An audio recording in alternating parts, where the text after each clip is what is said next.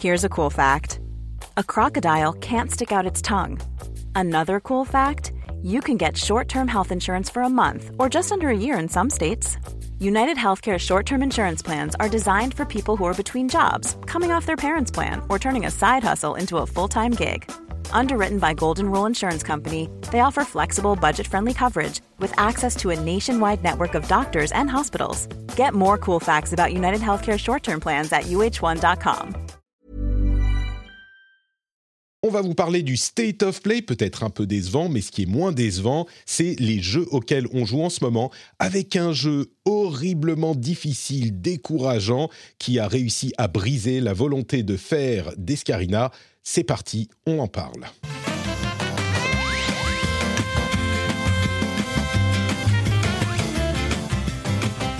Bonjour à tous, on n'est pas encore au niveau professionnel de la radio quand même, mais c'est pour ça que vous nous aimez. Je suis Patrick Béja, c'est le rendez-vous jeu où on vous parle de jeux vidéo, de PC, de consoles, de mobiles, de toute l'actu de l'industrie. Et je suis très heureux de vous dire que cette semaine, il y a une bonne quantité de personnes qui ont rejoint la merveilleuse famille des patriotes.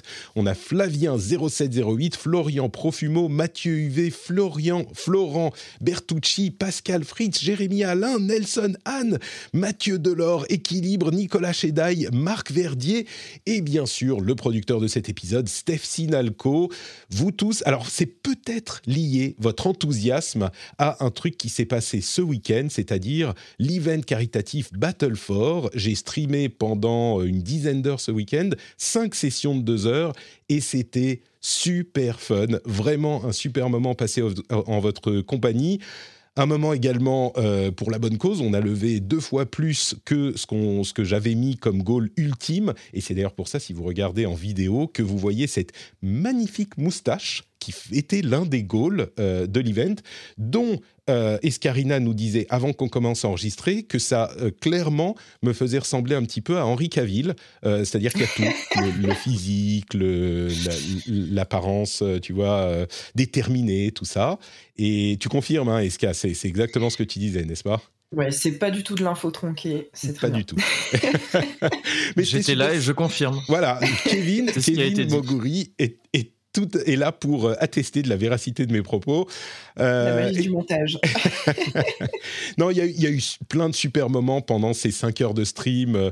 Il y avait la moustache, euh, on a fait des tier lists incroyables de films MCU, films DC, candidats à l'élection présidentielle, vous voyez, des trucs qui rentrent tous bien dans le même thème.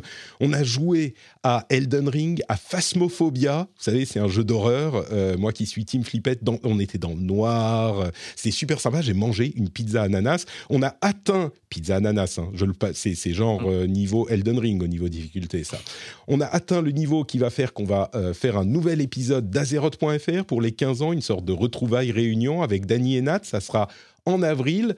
Euh, et puis, il y a eu, bah, quoi d'autre? Surtout, le fait que c'était hyper sympa de se retrouver avec toute la communauté, euh, on se disait ah bah on se voit ce soir, ok, à tout à l'heure, à demain. C'était vraiment le meilleur de, Twitch et euh, en plus pour la bonne cause, pour Battle for Handicap International à part. Donc c'était un super moment. J'ai été très heureux de le partager avec vous. Euh, je veux aussi mentionner, avant qu'on se lance dans l'émission, que mardi prochain, je fais un AMA, un Ask Me Anything, un QA, euh, et que vous pouvez poser des questions si vous ne pourrez pas être là, mardi à midi a priori. Vous pouvez poser des questions avec un formulaire qui sera dans les notes de l'émission. Euh, le dernier AMA avait eu beaucoup de succès, donc n'hésitez pas à poser des questions dans le formulaire. Euh, ça prend deux secondes, hein, c'est un, un, champ à remplir. Donc vous pouvez faire ça, et je répondrai à tout ce que je peux dans quelques jours, a priori mardi, on verra si ça se fait, si ça se fait comme ça. Et donc, vous avez entendu Escarina d'une part, comment ça va? Euh, Tu es en forme, tu arrives à tenir le coup? Alors, pas trop. ça va peut-être s'entendre un petit peu, j'ai la voix cassée. Euh, j'ai chopé euh, la rhino de ma fille qui se traîne 42 fièvres depuis la fin de la semaine passée. Donc, oh. c'était euh, une fin de semaine un peu rock'n'roll, mais ça va là. Elle, elle va mieux. Par contre, moi, c'est un peu le début de la PLS. Je suis allée me faire tester Covid, c'est négatif. Donc, au moins, on écarte ça. Les vrais rhumes existent encore, c'est incroyable. Mais donc voilà, sinon tout va très bien et on a plein de choses à se dire aujourd'hui. Oui, bah merci d'être, de faire l'effort de venir quand même, même ah la maladie, rien n'arrête cas pour le rendez-vous tech. rien à part peut-être un jeu extrêmement difficile euh, un jeu dont la réputation n'est plus à faire, euh, que tu as dans lequel tu as tenté, tu as mis beaucoup de bonne volonté, euh, tu as tenté de t'y plonger, mais il t'a rejeté et il t'a brisé. On en parlera tout à l'heure, mais ça marche c'était un moment un petit peu difficile, j'ai l'impression, dans ta vie de gameuse, euh, de faire face à la Quel teasing Oh, c'est pas la première fois que ça m'arrive, hein, mais on en reparlera. Très bien, on en reparle tout à l'heure. Et on a aussi euh, l'autre voix enchanteresse que vous avez entendue, c'est Moguri, oh. alias Kevin. Comment ça va? Salut. tu vas bien aujourd'hui? Ça va très très bien, merci. Je vais super bien. J'ai la, j'ai la chance de, d'être épargné là par, euh, par toutes les, les virus, les virus. qui traînent en ce moment. Ouais. Et, euh, et, ça tombe dans tous les sens de mon côté, ma copine, des amis, tout ça. Ils chopent des trucs qui ne sont pas le Covid également. Donc, comme disait Scarina, on découvre, on redécouvre d'autres maladies un peu plus communes. Et pour l'instant, j'en suis épargné, donc je, je croise les doigts. J'ai cru que tu allais dire j'ai la chance de ne pas avoir d'enfant. J'ai cru que tu allais. J'irai pas jusque là, mais je conçois qu'on peut considérer ça certains, à certains moments comme une chance. je, te confirme que par certains aspects, ça peut être un avantage. Euh, C'est ça. Voilà, pour des choses comme euh, le ramenage de virus de euh, la crèche ou l'école, ou alors le, temps de se consacrer à, des, ses passions, comme par exemple les jeux vidéo, dont on parlera dans, dans un moment avec toi aussi. Euh, donc voilà pour euh, le début, mais vous savez quoi? Il y a un truc euh, extrêmement important, c'est les infos essentielles à retenir. Je vous propose qu'on parle de jeux vidéo. Est-ce que ça vous va? Oui. Moi, ça me va. Allez. Allez, on y va. Donc les infos essentielles à retenir.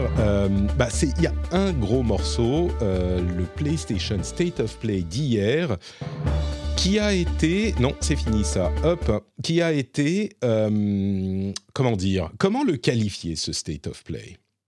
Est-ce qu'on peut le qualifier de mesure, mesuré, décevant? Oui, bah, j'ai l'impression, je peux, peut-être que, peut-être que je me rends pas compte, peut-être que je suis un peu mauvaise langue, mais j'ai l'impression qu'il était un peu dans la lignée de pas mal de state of play, non? Enfin, c'est-à-dire assez.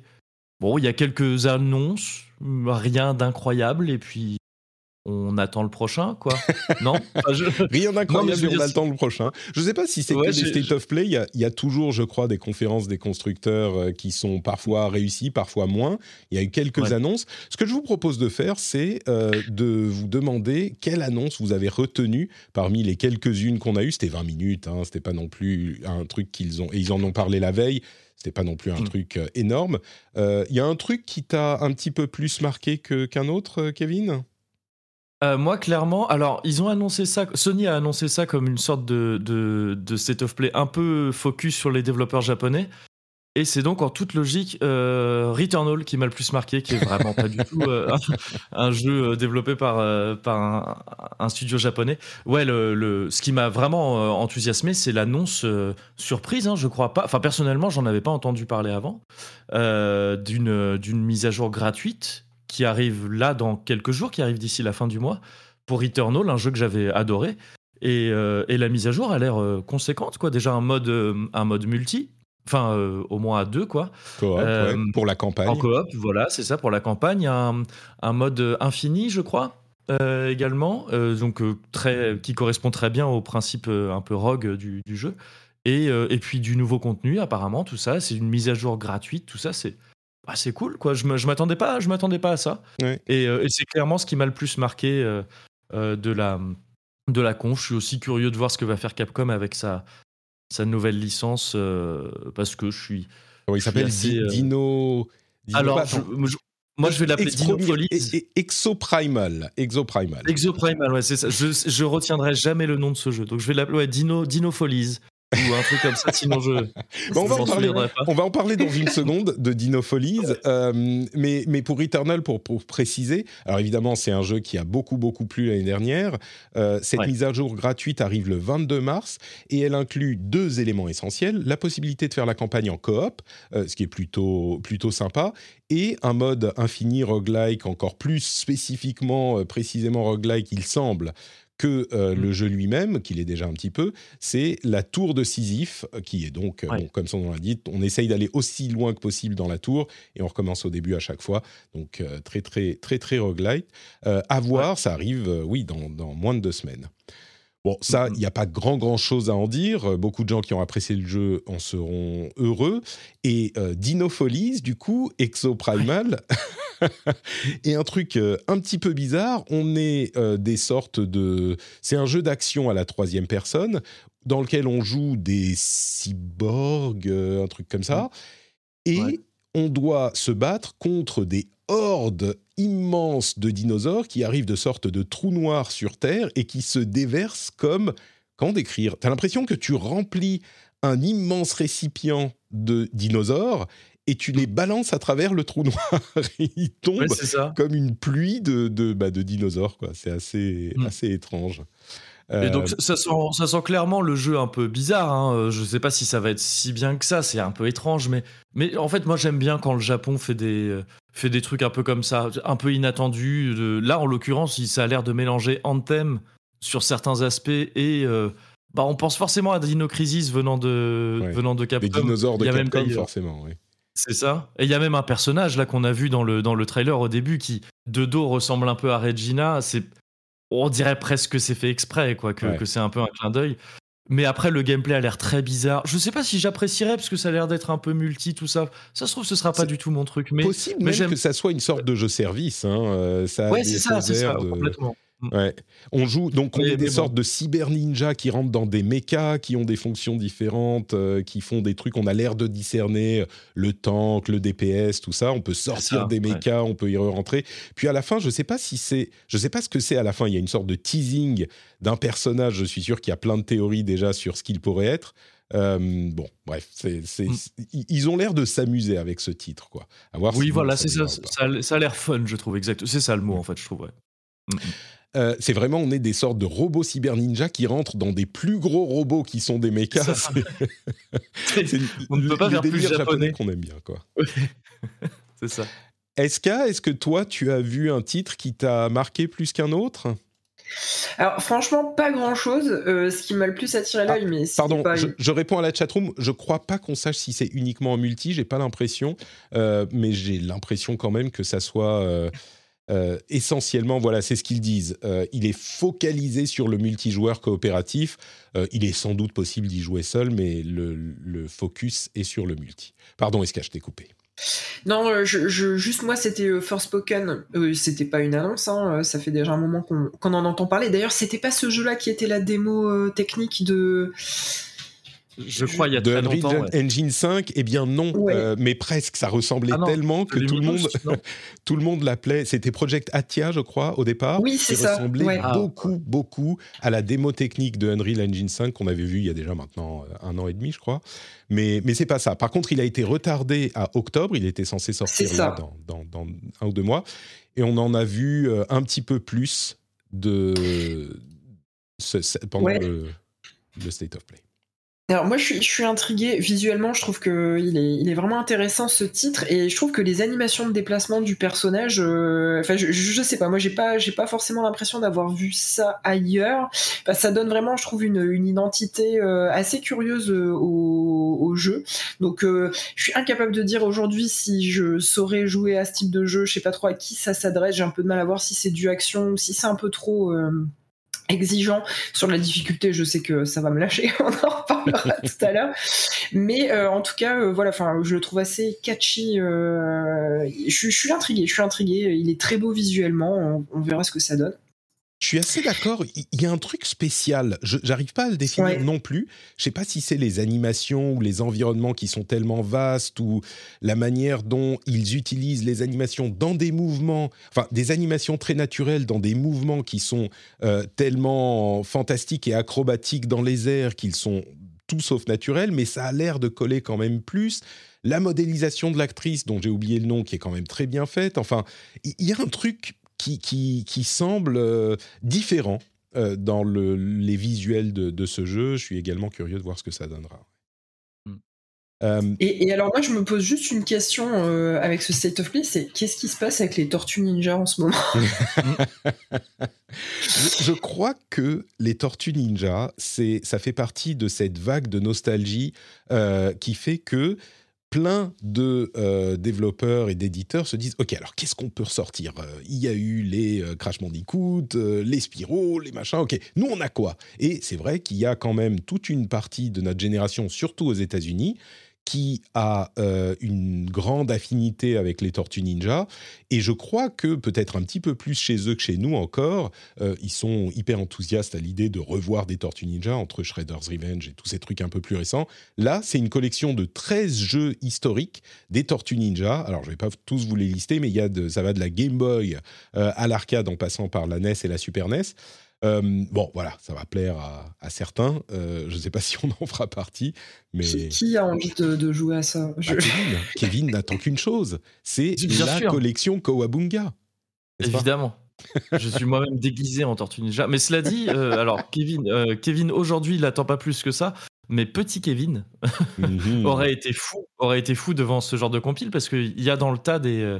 alors je sais plus, je crois que c'était les versions Super NES que je n'avais pas à l'époque, je crois que c'est ce qu'on voit actuellement, Tournament Fighter, ça doit être ça, euh, que je trouvais, je, me souviens que je trouvais ça magnifique à l'époque, quoi. C'était, c'était, c'était un truc que je trouvais trop cool quand j'étais, quand on était en plein dans les années Tortue Ninja. Carrément. Et, euh, bon, mais effectivement aujourd'hui, bon. voilà. Ouais.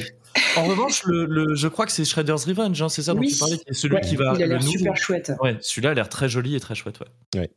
Bah, les Tortues Ninja sont à la mode, clairement. Euh, c'est marrant parce qu'il y a eu quelques jeux nouveaux annoncés et vous n'avez pas l'air d'être vraiment attiré par ces jeux. Alors, c'était. Ah. C'était focalisé sur le Japon tout de même, hein, euh, cette, euh, cette, ce state of play.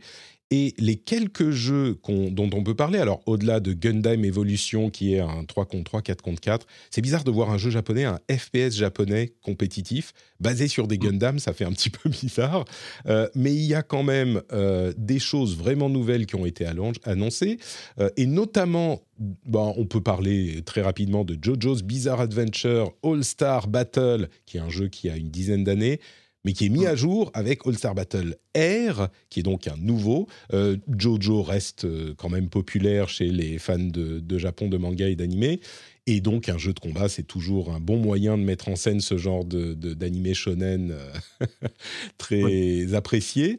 Bon, on va passer ça rapidement pour parler de deux jeux. Square Enix, toujours, il y a Diofield Chronicles ou Diofield Chronicles et Valkyrie Elysium, qui est une sorte de euh, sequel, euh, spin-off de Valkyria Chronicles, si je ne m'abuse. Euh, deux jeux de, qui, quand de Valkyrie Profile. Valkyrie, Profile, pardon, oui, qu'est-ce que je raconte? Valkyrie Profile, autant pour moi. Qui, qui, sont deux jeux qui, je pense, risquent de ravir les fans du genre. Mais moi, je ne serais pas euh. surpris d'avoir un, comment dire, euh, le, communiqué relation presse ou communiqué aux investisseurs de Square Enix classique, euh, deux mois après la sortie, un truc du genre, ces jeux n'ont pas atteint les objectifs que nous espérions. c'est des trucs. Alors, le Diofield Chronicles, c'est Chronicle, c'est un RPG tactique, donc un truc tour par tour qui a l'air Oh, c'est peut-être très très bien. Ça a l'air un peu générique quand même. Je euh, je connais pas du tout la série Valkyrie Profile. Je n'ai pas été conquis par le trailer euh, qu'on nous a présenté. Kevin, toi, j'ai l'impression que tu, es, euh, tu as des choses à dire dessus? Bah, le, le c'est, je, n'ai malheureusement que des mots assez durs à dire sur ces, sur ces deux trucs présentés par Square Enix. là, je trouve qu'on est en plein dans le, Square Enix est capable du, meilleur comme du pire, je trouve, depuis, depuis un certain nombre d'années maintenant. Mais là, ce qui, fait, ce qui est un peu dur, je trouve, c'est que Valkyrie Profile a longtemps été considéré comme le haut du panier de Square, enfin d'Enix à l'époque. Et, euh, et, là, là, ils, là, ils font revenir la série qui dormait depuis des années. Enfin, plus ou moins, il y avait eu une version, une version mobile. Mais ils ont la série dormait plus ou moins depuis des années et ils la font revenir dans un jeu qui manifestement est un est un petit jeu qui, enfin, techniquement, c'est incroyable ce qu'on a vu là. C'est très, je trouve, au point où je trouve ça bizarre de montrer ça en fait. Tu veux dire que la qualité est, piètre pour rester poli? Voilà, c'est ça que j'essaye de dire à, demi mot. Mais c'est non, c'est très étrange et je trouve même ça très générique dans son approche, dans la dans la dans, dans l'esthétique générale du de la série. Le ça, ça a l'air de devenir un, un action RPG ou même juste un jeu d'action très générique, alors que les Valkyrie Profile jusqu'ici avaient un gameplay tout à fait singulier qui était très très cool, euh, dont certains indés se sont inspirés depuis. Indivisible s'était inspiré de ce gameplay-là. Et donc c'est très étrange, je trouve, en fait, de voir euh, Square Enix revenir avec cette série comme ça. C'est un peu triste, quoi, je trouve. Mm. Et concernant euh, Diofield Chronicle, c'est ça a l'air. Bah, en fait, moi, ce qui me ce qui me perturbe, c'est le côté à la fois, bon, ben ouais, techniquement un peu juste, quoi, je trouve. On a l'impression qu'ils ont voulu faire des jeux pas chers, quoi. Ils sont dit. Ouais, c'est ça, voilà, c'est ça. Ce qui n'est pas forcément une mauvaise chose, mais. Non, bien sûr. Au demeurant, euh, enfin, en soi, c'est pas, c'est pas une mauvaise chose, mais de la part de d'un éditeur comme Square Enix qui sait aussi euh, euh, aligner vraiment tout un tas de billets pour faire des productions incroyables, bah, c'est parfois un petit peu étrange, quoi. Et, et là, c'est aussi encore une fois un côté très générique, je trouve, quoi. Ce qu'on mmh. voit, je, c'est vraiment extrêmement générique, je trouve. Mmh. On a l'impression de l'avoir vu mille fois ailleurs. Je vais qualifier un petit peu euh, ce que j'ai dit. Des jeux pas chers, euh, c'est même pas forcément, enfin, comme on le dit, c'est pas une mauvaise chose de faire des jeux pas chers. Là, c'est des jeux qui ont l'air un petit peu cheap en fait, ce qui est quand même plus. Oui, voilà, c'est ça. Exactement. Euh, et, Valkyrie Elysium plus que Diophile Chronicles, que Chronicle encore. Euh, Diophile Chronicle à la limite c'est un tactical. Bon, il a, il y a des effets sympas, il y a des cinématiques. Le, la modélisation des personnages a l'air effectivement euh, un petit peu générique. Mais Valkyrie Chronicle, Valkyrie Elysium, c'est ça a l'air. Ah, bah, c'est très étrange. Ouais, c'est ça, c'est ça. Et, euh, je vois quelqu'un dans le chat, notre Cassim, qui dit euh, ça finit de convaincre qu'il ne faut pas toucher à Chrono Trigger. Et oui, je trouve que c'est vraiment. il y a des séries. Euh, pendant longtemps, j'ai fait partie de ces gens qui étaient. Mais là, je parle de, on remonte à 10, 10, ans, 15 ans presque, quand il y avait des, des rumeurs de Chrono Break, un troisième chrono de la série Chrono. Ah, je, je, l'attendais que ça, mais au fil des ans, on se dit, bah non, en fait, peut-être qu'il vaut mieux pas. on n'est pas à l'abri de bonnes surprises, hein. regarde. On n'est pas à l'abri, c'est vrai. Remake, euh, tu ah vois. Ah oui, oui, bien sûr. Et, précisons tout de même, je ne je vais pas renier les impressions, parce que les impressions sont subjectives et c'est celles qu'on a eues en voyant ces trailers. Mais ça reste que des trailers. Si ça se trouve, euh, les jeux seront intéressants, il y aura des, des systèmes euh, innovants, enfin, ou même pas innovants, qui seront juste très bons pour ce style de mm-hmm. jeu voyons, voyons ce qu'ils feront, mais c'est vrai que les premières impressions, impressions sont euh, pas, comment dire, c'est incroyable. Disons qu'en termes de, de trailer d'annonce, je trouve ça assez. Hmm. Bah, c'est pas des trucs qui donnent super. au contraire. Ouais, c'est ça, ça, je trouve. On est d'accord.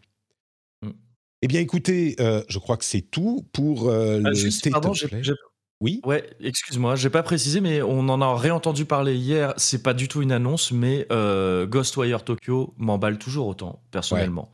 Euh, voilà, donc c'est pas du tout une annonce, hein, mais ils en ont remis une couche hier et je suis toujours euh, aussi impatient à l'idée de, de, tester ce, jeu, personnellement. Je suis assez d'accord.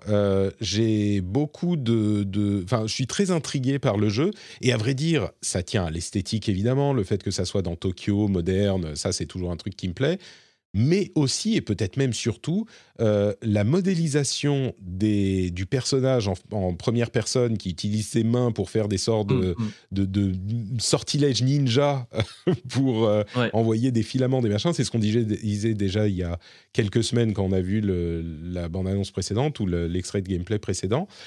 Et ça reste euh, tellement dynamique, ça donne envie. Quoi. Là, pour le coup, ça donne clairement envie. Et celui-là, il arrive bientôt. C'est fin mars, je crois, début avril. C'est ça, oui, oui. Euh, je crois que c'est fin mars, il me semble. Il me semble. 25 euh, mars, c'est bien ça, ouais. Et pour rappel, c'est un jeu euh, Bethesda? C'est un jeu édité par Bethesda, c'est ça, par Tango, c'est ça, ouais. Donc Microsoft, il fait partie de ces deux jeux qui étaient vrai, signés avec PlayStation avant le rachat de Bethesda par Microsoft. Bah, d'ailleurs, il sort sur PC, mais je ne sais pas s'il sera sur le Game Pass. Ah, oui. ah peut-être sur Game Pass PC. Bon, il est exclusif console sur PlayStation, mais on peut être à peu près sûr que comme Deathloop, au bout d'un an, il arrivera sur, euh, sur Game Pass sur euh, Xbox également. Oui. Écoutez, on va passer beaucoup de temps à parler des jeux auxquels on a joué ces derniers temps. Donc, euh, je pense qu'on va se lancer immédiatement. Parlons un petit peu de jeux auquel on joue. Incroyable. Désolé. Je suis très euh, perturbé. Euh, je crois que ça a perturbé des auditeurs également. Je, donc on vous disait, on vous teasait un jeu euh, hyper exigeant, incroyablement difficile, euh, qui a abattu Escarina dans sa bonne volonté. Est-ce que tu peux nous parler un petit peu de ce que tu as fait ces derniers temps euh, en jeu vidéo, Escar oui, parce que moi je décide de ne pas faire comme tout le monde et de ne pas jouer à Elden Ring. Je préfère jouer à des jeux qui sont sortis il y a un an, des jeux pour enfants. et donc on parle bien évidemment de Super Mario 3D World Bowser's Fury. Ah, mais je sentais, je sentais l'astuce dans cette Et, et, je t'avoue que je comprends pas parce que en lisant euh, sur Twitter ta, frustration avec ce jeu, je, t'avoue que je suis perplexifié. Tu, tu, en parles comme on parle des Dark Souls, quoi. Euh, mais c'est parce que tu m'as jamais vu parler des Dark Souls, c'est pour ça. c'est possible. Mais, mais alors, dis-nous, pourquoi est-ce que tu as été à ce point, euh, à ce point, comment dire, hermétique frustré. Mario? Et frustré Oui, c'est surtout ça. Ben, alors moi je, je suis euh, je suis pas une grosse joueuse de Mario mais j'ai dû quand même faire je regardais un petit peu tout à l'heure j'ai dû faire à peu près la moitié des, des titres Mario existants euh, et j'ai gardé un très bon souvenir notamment des épisodes sur Wii et sur Wii U et sur 3DS euh, alors je sais plus comment il s'appelait c'était 3D Land oui 3D Land enfin il y en avait eu d'autres avec toujours des noms un petit peu qu'on a du mal à retenir. Et je m'attendais à avoir une, une, expérience un petit peu similaire et j'avais demandé ça au Père Noël. Euh, je vais pas trop critiquer parce que c'est, mon mari qui me l'a offert et qu'il est juste à côté de moi. Donc si je veux continuer à avoir des jeux vidéo euh, à Noël. S'il si, suit ton compte Twitter, euh, je pense qu'il est ah, hein. Heureusement, il ne suit pas sur Twitter. Non, mais je pense qu'il a bien compris ce que j'étais à côté de lui dans le canapé quand je rageais. Le pauvre, il a eu la patience de rien dire. Mais, mais voilà, donc si tu veux, je, je suis quand même euh, une personne qui a l'habitude, entre guillemets, de faire des, faire des Super Mario dans des versions un peu plateforme comme ça. Et je m'attendais pas du tout à ce que la 3D pure me mette comme ça en difficulté. C'est-à-dire qu'il y a euh, cet aspect un peu glissant euh, des personnages qu'on retrouve dans tous les Super Mario qui m'a vraiment mise en difficulté euh, dans cet environnement en 3D parce qu'il y a une gestion de la profondeur de champ et de l'emplacement de, la caméra qui m'a énormément perturbé. Et quand j'en discutais, et du coup, si tu veux, le, résultat de ça, c'est que tu te retrouves à faire des, des mouvements pas totalement maîtrisés et je compte pas le nombre de fois où je suis tombé dans un trou, où j'ai touché un monstre alors que je pensais atterrir juste à côté ou sur lui. Et donc euh, des, des, vraiment des moments de, pure frustration pour moi parce que j'étais euh, j'étais plus dans le dans le plaisir, j'étais vraiment dans, dans, la recherche de alors attention, je regarde l'ombre de mon personnage pour voir où il va atterrir parce que euh, j'arrive pas trop à me repérer dans l'espace. Pourtant, euh, je suis quand même pas une personne qui joue qu'à des jeux en 2D, tu vois. Euh, mais, mais vraiment, il y, a un truc qui n'a pas marché avec moi et qui m'a énormément frustré. C'est ce que je disais à un moment. J'en suis arrivé à un stade où j'ai fait deux game over d'affilée. Je sais même pas si j'ai déjà fait un game over dans un Super Mario dans ma vie, tu vois. Est-ce que, est-ce que euh, au deuxième, il t'a affiché un, en lettres rouges You died, tu vois, juste pour. non, il fait, il fait un truc beaucoup plus humiliant, c'est qu'il te met à disposition le ski euh, alors c'est pas le chat, c'est le skin raton laveur ah, en doré le raton laveur blanc qui te rend invincible, oui, tout à fait. Voilà pour te dire, allez, t'es vraiment trop mauvais, on te met un truc. Mm. Et alors moi je vois souvent euh, sur Twitter et même là dans le chat les gens qui disent oui mais il y a un skin de chat. Alors je suis désolé, mais le chat ne justifie pas tout. Hein. Rappelons que euh, Marine Le Pen a un élevage de chats. Est-ce que ça la rend mignonne pour autant? Je ne crois pas. Donc Ouais, c'est quand même euh, c'est quand même marrant parce que ce que j'ai pas enfin j'ai rarement rencontré des gens qui avaient cette expérience. Bien sûr, chaque expérience est valide. Hein. Je, te vois, Eska, et euh, je comprends ta frustration, mais c'est tout ce qu'on dit des Mario en général, c'est qu'ils maîtrisent parfaitement ces aspects du jeu, le contrôle du personnage, justement, c'est un truc qui est euh, iconique de Mario, et moi je trouve complètement comment dire, réussi. On sait l'amour que je voue à Mario 3D World, donc euh, on ne sera pas surpris. Mais bon, écoute, euh, très bien. Donc ça n'a pas été ton. Tu vois, non, notre Cassim dit que je dis tout ce que tout le monde pense tout bas. Je voudrais pas. Euh, je, pense qu'on va arrêter la discussion là, sinon ça va provoquer du schisme dans le. Tout le monde, tout le monde contient au moins deux personnes. On est Mais cela dit, ça t'a ça t'a fait la même impression sur Bowser's Fury aussi, qui a une approche plus traditionnelle de la 3D ou... Alors un peu moins. En fait, dans Bowser's Fury, j'ai vraiment eu l'impression de retrouver euh, une, on va dire, un DLC de Mario euh, Odyssey. Euh, donc donc non, beaucoup moins. Par contre, moi, l'autre aspect du jeu qui m'a frustré, je suis désolée, et que j'ai retrouvé dans dans Bowser's dans Bowser's, je vais pas y arriver, pardon, dans Bowser's Fury, c'est le côté, il te faut du collectible pour débloquer les niveaux suivants du jeu. C'est-à-dire que ah tu peux pas avancer dans le jeu tant que t'as pas trouvé je vais essayer de rester poli, les satanées euh, petites euh, étoiles euh, soleil chat. Alors ils mettent des oreilles de chat à tout pour que tu sois moins énervé, je pense. et du coup, ça pareil, ça m'a, moi, ça me fait tout de suite sortir du jeu, quoi voilà, oui, j'avoue que c'était un peu la cerise sur le gâteau qui m'a fait lâcher le jeu euh, Super Mario 3D World quand j'ai cru que j'en avais fini et qu'à la fin il te dit un 1 1 il faut 170 étoiles et que, ou 150, je sais plus que là je vois que j'en suis à 124 alors que franchement j'avais donné de ma personne sur tous les niveaux pour essayer de gratter un maximum d'étoiles. Et là j'ai fait non, je suis pas venu ici pour souffrir. Donc tu as rage quit Mario 3D World. Euh, écoute, le, le rendez-vous jeu est un podcast inclusif. Euh, tout le monde est bienvenu, y compris les gens qui euh, qui, qui Rage Quit Mario 3D World. Très bien. Euh, bah merci pour ce témoignage. Euh, tu as également joué à des jeux que tu as bien aimés quand même, malgré tout. Oui, ouais, je vais le faire plus rapide du coup. la bonne petite surprise que j'ai eue là sur le Game Pass, c'est Nobody Saves the World, qui est un, espèce de dungeon crawler mix mixé avec du roguelite dans un esprit Cartoon Network, où en fait tu, joues un petit personnage qui a des mutations, donc tu peux le transformer en, guerrier, en archère et en des trucs beaucoup plus what the fuck comme euh, en cheval, en tortue, en larve, en rat, euh, des trucs comme ça. Et c'est très sympa. Euh, tu te balades dans un petit monde tout coloré, tu fais des donjons et vraiment, vraiment très très belle surprise. Je, vous encourage si vous avez le Game Pass à aller télécharger, à aller essayer ça.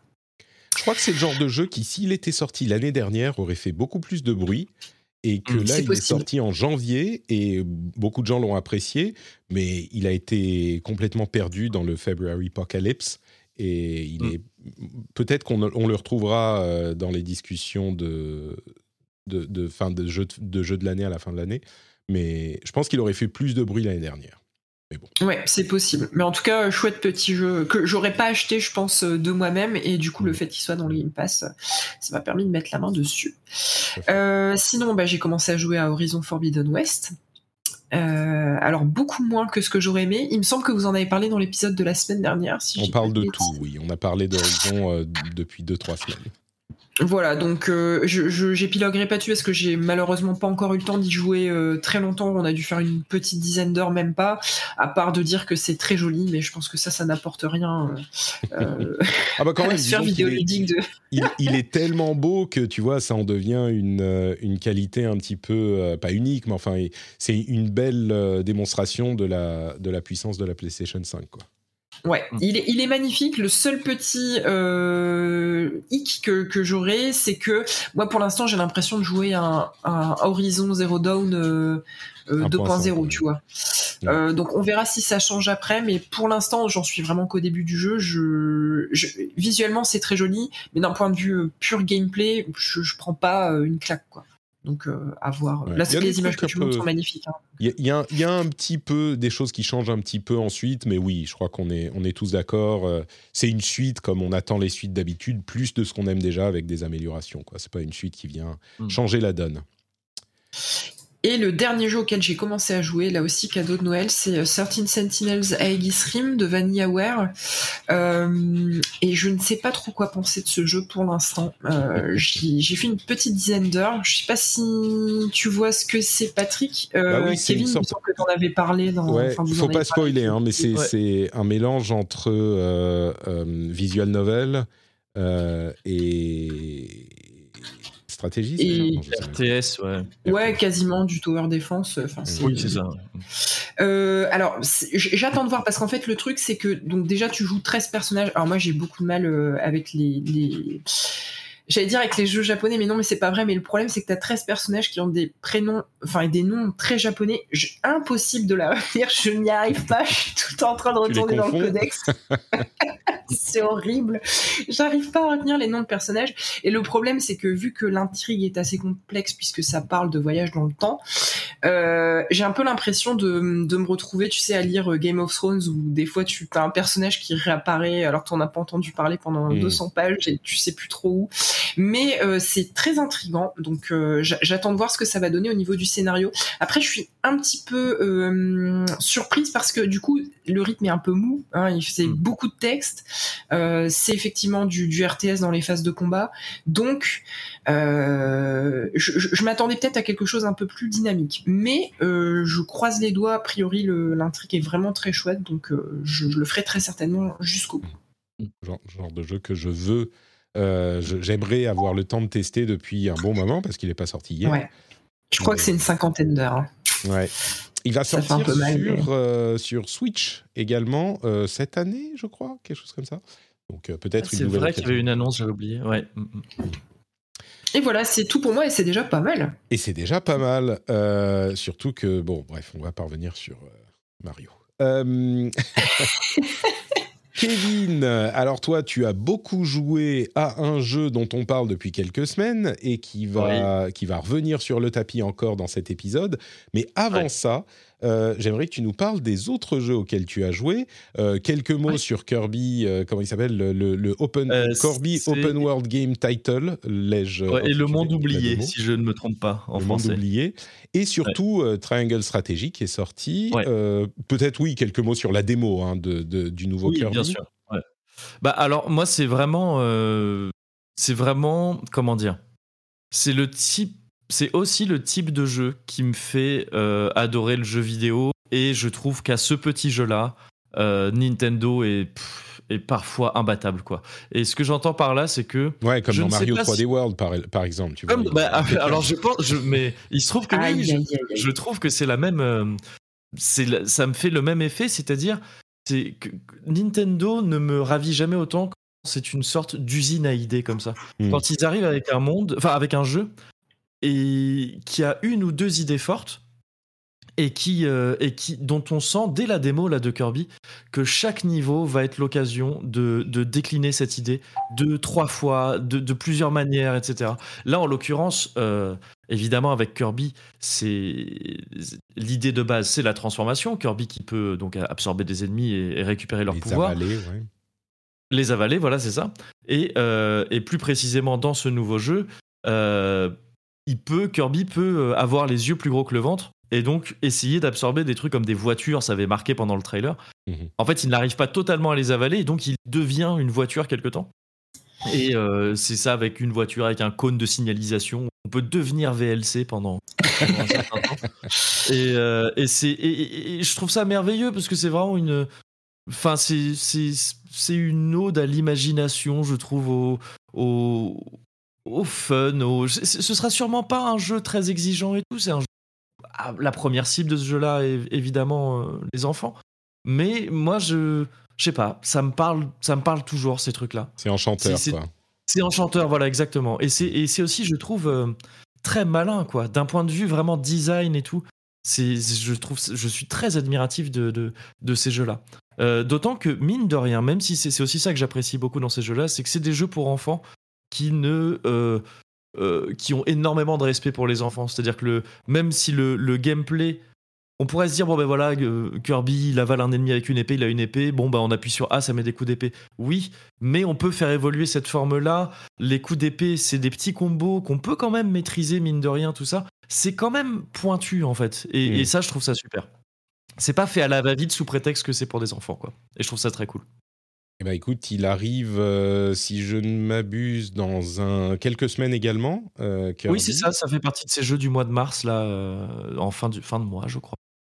fin, fin, fin mars, début avril, quelque chose comme ça. Enfin, dans quelques semaines. Ouais, il, me semble, hein, ouais, c'est ça. À ce moment.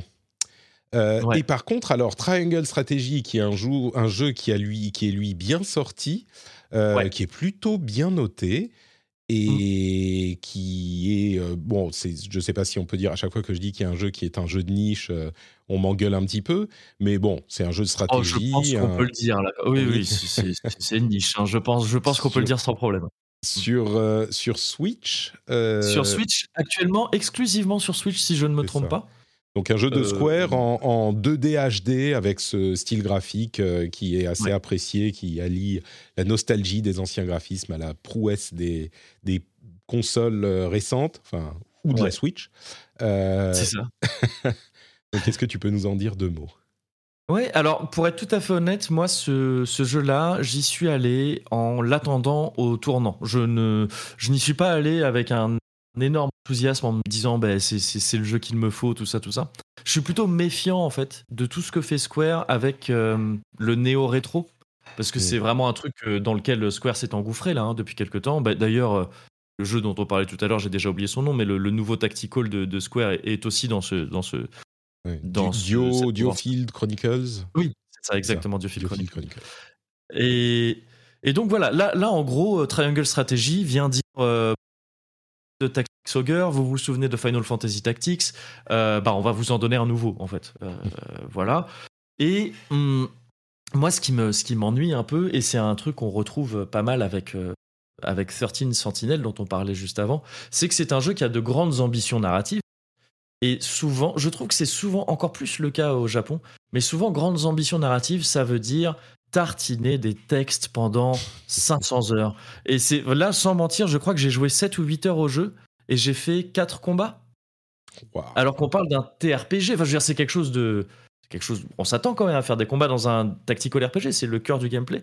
Là, c'est un jeu qui a vraiment pour ambition de dire va y avoir les combats, va aussi y avoir et ça parle beaucoup, beaucoup, beaucoup, beaucoup, beaucoup, mmh. beaucoup. Euh, donc le, le gameplay euh, tactique a l'air très chouette dans, au demeurant. C'est vraiment du classique, ça n'invente rien à proprement parler, mais ça le fait, euh, ça le fait bien, quoi. Ça, ça reprend bien les, les, les mécaniques d'avant en les actualisant un petit peu avec quelques facilités comme ça d'ergonomie. C'est plutôt chouette. Mais par contre, si on s'y met, j'aimerais pouvoir le conseiller tout ça, mais si on s'y met, il faut vraiment avoir conscience que ça va beaucoup parler tout le temps et il faut être euh, faut avoir envie de ça quoi c'est pas forcément c'est pas forcément euh, quelque chose dont, dont, on a dont tout le monde va avoir envie. Heureusement, il y a des facilités de. On peut vraiment passer rapidement tous les dialogues et le jeu propose des résumés réguliers. Alors c'est énervant quand tu passes deux heures à tout lire, de réentendre le jeu te dire après ce qui vient de se passer, mais ça a le mérite quand tu as tout passé, ce qui est mon cas. Parce que je dis que j'ai joué 7-8 heures et que j'ai fait 4 ou 5 combats, mais c'est en passant les dialogues. Hein. Au bout ah d'un moment, les dialogues. Et ça met quand même euh, ce temps-là. Euh, donc au moins il y a des petits récapitulatifs comme ça qui te permettent, si bon là à un moment donné t'as pas le temps, tu veux faire un combat un peu vite, de quand même savoir où t'en es. Donc de mm. ce côté-là c'est plutôt bien foutu. Mais sinon, voilà, bon, c'est très classique. Et il y a un truc qui, moi, euh, excuse-moi, je fais ça et, je te laisse. Euh, il y a quand même quelque chose d'un peu triste, je trouve, dans, le, dans ce Square Enix qui, en fait, s'acharne à vouloir ressusciter, à faire de la nécromancie comme ça, à ressusciter des, des gloires passées euh, sans, sans, vraiment aller, euh, aller proposer. Enfin, en fait, ils essaient, ils essaient de réévoquer des, des, des, souvenirs chaleureux qu'on a de certains jeux euh, qu'on trouvait excellents à l'époque, mais ils étaient excellents parce que c'était des jeux qui étaient inédits et qui étaient vers l'avenir. C'était des jeux qui étaient très, très comment dire, novateurs. Et là, en fait, on essaie de réévoquer ces jeux novateurs en, en inventant rien du tout. Et je trouve mmh. ça dans le principe un peu triste parce qu'il y a une genre d'usine autour de ça, Square beaucoup ça. Et c'est un peu dommage, je trouve. Voilà. Ouais. Bah, c'est des, des, choses que les gens, euh, enfin, en tout cas, qu'une certaine partie des joueurs euh, demandent, hein, ce type de, de jeu mmh. qui rappelle leurs leur souvenirs euh, d'enfance. moi, ce que j'en ai lu dans les, dans les différentes reviews, c'est qu'effectivement, le tout début est infernal, que sur les deux premières heures, c'est du visual novel, et qu'on te présente des tonnes de personnages et que tu comprends plus rien. Ah Qu'après, ça décolle un peu, mais toi, tu as l'air de dire que même euh, au bout de quelques heures, ça reste. Euh, c'est vrai que le début, il y a le, début et ce qu'il y a de, de pire là pour l'instant, c'est que vraiment il y a une longue phase d'exposition effectivement, et ça s'accélère un petit peu, mais j'ai l'impression vraiment que le jeu garde des ambitions euh, qui restent les mêmes. Hein, euh, donc on a quand même une grosse grosse part de dialogue euh, tout au long du jeu. Après, ouais, bon, je suis pas à l'abri que le jeu finisse par vraiment s'accélérer encore plus tard, mais là, comme je disais, je crois que je suis à je suis à 7 ou 8 heures de jeu quand même. Donc, ouais, ouais, ouais, non, si, ça, commence à être un long début. D'accord. Et il n'y a pas les systèmes de vote, les systèmes de. Enfin, il y avait une sorte de, de, système de choix qui semble-t-il allait donner quelque chose d'intéressant, mais. Bah c'est alors oui et non. Moi je trouve, enfin je, je, comprends que peut-être que ça que, que, beaucoup de gens sont emballés par ça, mais ça me semble quand même assez classique dans le sens où c'est euh, toujours un peu la même histoire de bah as des choix de dialogue et puis ils vont influer un peu, ils vont influencer euh, le déroulement des événements. Là le truc qui est un petit peu original, c'est qu'en fait tes choix de dialogue euh, façonnent un peu la personnalité de ton personnage principal et donc la manière dont le perçoivent ses alliés. Et il y a des phases dans le jeu, on, on le voit dans les trailers, là il y a des balance. D'ailleurs, je crois que c'est plus ou moins le logo du jeu. et cette balance, en fait, elle a un rôle dans le scénario. Et en tant que leader, en fait, tu es amené régulièrement à faire voter tes alliés. À faire voter, tu dis, oui. Tu coupes. Ouais, voter, c'est ça. Mmh. Ouais. Et c'est et donc en fait, on a l'impression de de, de pas avoir tout à fait la main sur le truc, quoi. Que, que on euh, il faut faire en sorte d'avoir plus à ses potes pour qu'ils aillent dans notre sens au moment des votes, quand on va dire bah moi mmh. j'aimerais faire ça plutôt que ça. Et ça, bon, en fait, c'est exactement le même système que d'habitude, mais c'est une mise en scène du truc qui fait que tu as l'impression ça donne l'impression d'être un peu nouveau et c'est vrai que c'est sympa dans l'idée. Voilà. Donc effectivement, en fonction des choix que tu fais dans le scénario, euh, on va te considérer de telle ou telle manière et ensuite voter de telle ou telle manière. C'est une manière intéressante de, le présenter. Très bien. Ouais, ouais, ouais. Et tu as une dernière opportunité à chaque fois d'essayer de convaincre les gens. Euh, de dire hmm. bah si tu veux pas plutôt faire ça et il y a encore de voilà bon là des petites une petite science du dialogue qui se met en place c'est sympa c'est pas révolutionnaire mais c'est sympa ça me fait penser au, euh, au, Tea Party des, euh, de Fire Emblem où il faut que tu choisisses la bonne option de dialogue, pour plaire à la personne. C'est vraiment, ça fait penser à ça. Complètement, complètement. Mm. Super. Euh, pour ma part, j'ai joué à deux jeux justement pendant la, le week-end de Battle for, le week-end de l'event caritatif. Et donc ces deux jeux, c'était d'une part, enfin deux jeux dont j'étais assez curieux. D'une part, euh, Wrong Dimension, There Is No Game, qui est cette sorte de jeu euh, dont on qu'on décrit euh, comme un à tendance portalienne qui joue avec les attentes des joueurs et avec ce qu'est un jeu et tout ça. Je j'ai été un petit peu déçu par ce jeu. C'est un tout petit jeu indé, hein, c'est une équipe française, mais j'ai été un petit peu déçu parce que euh, après un départ un petit peu intrigant, le gimmick reste complètement en toile de fond et la réalité du gameplay est un pur point and, click, euh, complètement classique des années 90. Euh, et du coup, je trouve que le, il y a finalement pas tellement d'originalité dans le concept du jeu. Au-delà de d'un truc qui est un petit peu comment dire, on dirait en anglais on the nose. C'est vraiment euh, pas aucune, il y a aucune subtilité. Les menus disent euh, c'est pas les settings. Ici, euh, c'est pas pour rentrer dans le jeu. c'est marrant une demi-heure. Et puis après, c'est un point and click. Alors, si t'aimes les point and click, tu vas adorer. Si t'aimes pas les point and click, bon, et c'est un point and click avec un contexte un petit peu particulier. Je vais pas spoiler, mais oui, il joue un peu avec le fait qu'on est en train de jouer à un jeu. Ouais, il casse le quatrième mur. Voilà, c'est ça. Mais, mais mais c'est vraiment, tu vois, enfin, c'est pas très subtil. C'est gros comme une maison. C'est genre, ah, tu es en train de jouer à un jeu. Alors regarde, tu cliques sur l'icône du jeu et qu'est-ce qui se passe à ce moment? Oh, oh, oh, oh, Tu vois, c'est un peu euh, bon. Moi, je te trouve un peu dur. J'avais trouvé ça un peu plus subtil que ça quand même, mais. Hmm. Ah moi, je suis totalement d'accord avec Patrick. Ouais. ah merde. j'ai eu la même, euh, j'ai eu la même. Euh, sentiment. Et j'en rajouterais même une couche en disant que la deuxième partie du jeu, la fin, m'a même mis un peu mal à l'aise dans ce discours. Ah il y a certains trucs. Ouais. Je suis pas allé. alors je l'ai plus totalement en tête en plus. Et puis de toute façon, j'allais pas là révéler le truc, mais il y a, y, a des, y a des éléments de discours hmm, qui m'ont pas plu, qui m'ont mis un peu ah mal à l'aise. D'accord. Euh, ouais, ouais, ouais. Et donc, euh, mais je. Et c'est un mélange de ce que tu dis, de trucs trop euh, on the nose justement, et puis et puis même parfois ouais vraiment le discours. Donc ouais le le, hmm, le jeu m'a laissé ah, sur des bases plutôt cool au début comme tu dis, parce que quand tu découvres le jeu bah ouais c'est sympa c'est rigolo il m'a finalement laissé une impression très, ouais, assez mmh. décevante et, étrange. Je comprends.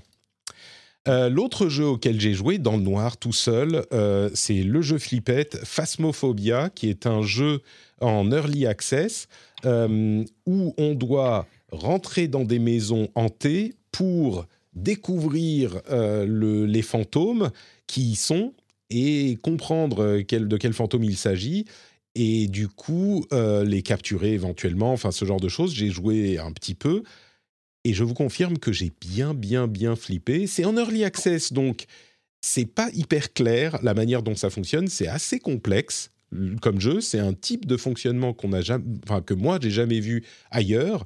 On a euh, dans notre camion qui est à l'entrée de la maison dans laquelle on doit euh, découvrir le fantôme différents outils qui fonctionnent de manière différente et il faut les il faut choisir lesquels on va prendre.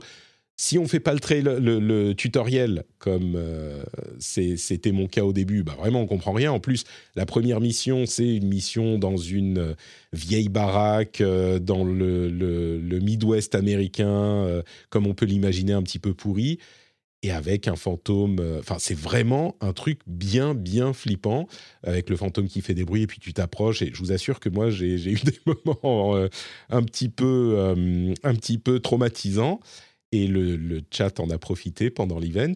C'est disponible en, classique et en réalité virtuelle. J'ose même pas imaginer à quel point c'est flippant en réalité virtuelle. En, classique, c'est déjà bien, bien effrayant. Et on peut jouer à plusieurs, en plus de ça, en coop. Euh, et je crois qu'il est possible de jouer même les fantômes. Il y a plusieurs phases. On va déposer les, pièges ou des trucs comme ça. Et puis les fantômes essayent de se planquer. Et puis ensuite, nous, on essaye de se planquer, un truc du genre. Et puis on, il y a la phase où les fantômes essayent de nous trouver. Je crois que c'est ça. Dans tous les cas, c'est bien flippant et c'est pas pour moi. Donc, euh, mais, mais ça, c'est original et intéressant et ça fonctionne, quoi. Ça fonctionne clairement. Pourquoi s'infliger ça, Patrick? Pourquoi? Pour la bonne cause, pour la bonne cause, C'est comme la moustache. Comme la moustache, au final. bah voilà, la boucle est bouclée. Ryan Reynolds here from Mint Mobile. With the price of just about everything going up during inflation, we thought we'd bring our prices down. So to help us, we brought in a reverse auctioneer, which is apparently a thing. Mint Mobile unlimited premium wireless. Ready to get 30, 30, bit to get 30, bit to get 20, 20, 20, bit to get 20, 20, bit to get 15, 15, 15, 15 just 15 bucks a month. So, Give it a try at mintmobile.com/switch. slash $45 up front for 3 months plus taxes and fees. Promo for new customers for limited time. Unlimited more than 40 gigabytes per month slows. Full terms at mintmobile.com. Hiring for your small business? If you're not looking for professionals on LinkedIn, you're looking in the wrong place. That's like looking for your car keys in a fish tank. LinkedIn helps you hire professionals you can't find anywhere else, even those who aren't actively searching for a new job but might be open to the perfect role. In a given month, over 70% of LinkedIn users don't even visit other leading job sites. So start looking in the right place. With LinkedIn, you can hire professionals like a professional. Post your free job on linkedin.com slash people today. Et alors, le dernier jeu auquel on a joué et dont j'aimerais vous parler, c'est un jeu dont on parle depuis quelques semaines déjà, c'est évidemment Elden Ring. Euh, alors je sais que tu y joues beaucoup, beaucoup, euh, Kevin. Euh, ouais, ouais, On, en a parlé. Est-ce que tu peux nous dire en quelques phrases seulement, avant que moi je me lance dans ma diatribe, en quelques phrases seulement, comme je le disais, on en a déjà parlé, hein, mais, mais qu'est-ce que tu en penses, ce que tu apprécies, hmm. ce que tu apprécies pas, tes impressions rapides euh, sur, le jeu, sur le jeu. Euh, Alors moi déjà pour, pour un peu euh, poser le contexte, c'est que je suis un fan des Souls de la, première heure, quoi, donc je, suis, je partais vendu hein, de toute façon sur le jeu. je le trouve absolument merveilleux, comme je, je j'ai rien de nouveau à dire dessus ailleurs, si ce n'est que pour moi, euh, le, on, a tendance à beaucoup dire que c'est euh, que c'est Dark Souls en open world et que du coup ça change un peu tout et que ça rend le peut-être le, jeu plus accessible et tout ça. Ce que j'aurais tendance à dire moi, c'est qu'en fait ça, ça, ne change pas grand-chose. Dark Souls, c'est de l'open world déguisé depuis le début. C'est la même c'est exactement la même philosophie en fait de jeu, je trouve, et que ça me fait vraiment plaisir de voir de nouvelles personnes s'intéresser euh, au jeu et arriver à rentrer dans la série par là. Mais euh, j'ai presque envie de dire à ces personnes, mais peut-être que Elden Ring le montre mieux, mais ce que vous avez dans Elden Ring, l'idée est présente depuis le premier Dark Souls, voire le premier Demon Souls. Et, c'est une série qui gagne à être, à être découverte, je trouve. Mais voilà, merveilleux, merveilleux. Évidemment, il y, y a des problèmes d'accessibilité. De, de, Encore une fois, c'est toujours une série qui est dure à, à, aborder. Mais le fait que des. Que, je crois que c'est un peu ce dont tu vas nous parler, Patrick. Euh, des gens comme toi qui, qui, avait pu ne pas trop accrocher aux Souls avant, ou qui commence peut-être par, ce, par cet épisode, arrive à, à, accrocher Elden Ring, je trouve que ça montre quelque chose de bah, d'intéressant quand même. Et, et voilà. Et peut-être le dernier truc que j'aurais à dire rapidement, c'est que j'ai l'impression que à chaque nouveau From Software, il y a un débat qui arrive. Ça a longtemps été Là, c'est sur l'ergonomie, euh, l'UI, l'UX et tout ça. Et il y a un truc que je trouve euh, étrange là-dedans, c'est que beaucoup de gens vont jouer à, qui, à ce qu'ils auraient fait dans les deux sens. Vont dire, bah non, l'UI, elle est ça, l'ergonomie est pas bien. Moi, je, trouve la question, est-ce que pas mal, mais ah bon, ah, je suis désolé. Pas grave, continue. Ah pardon, ouais, ouais.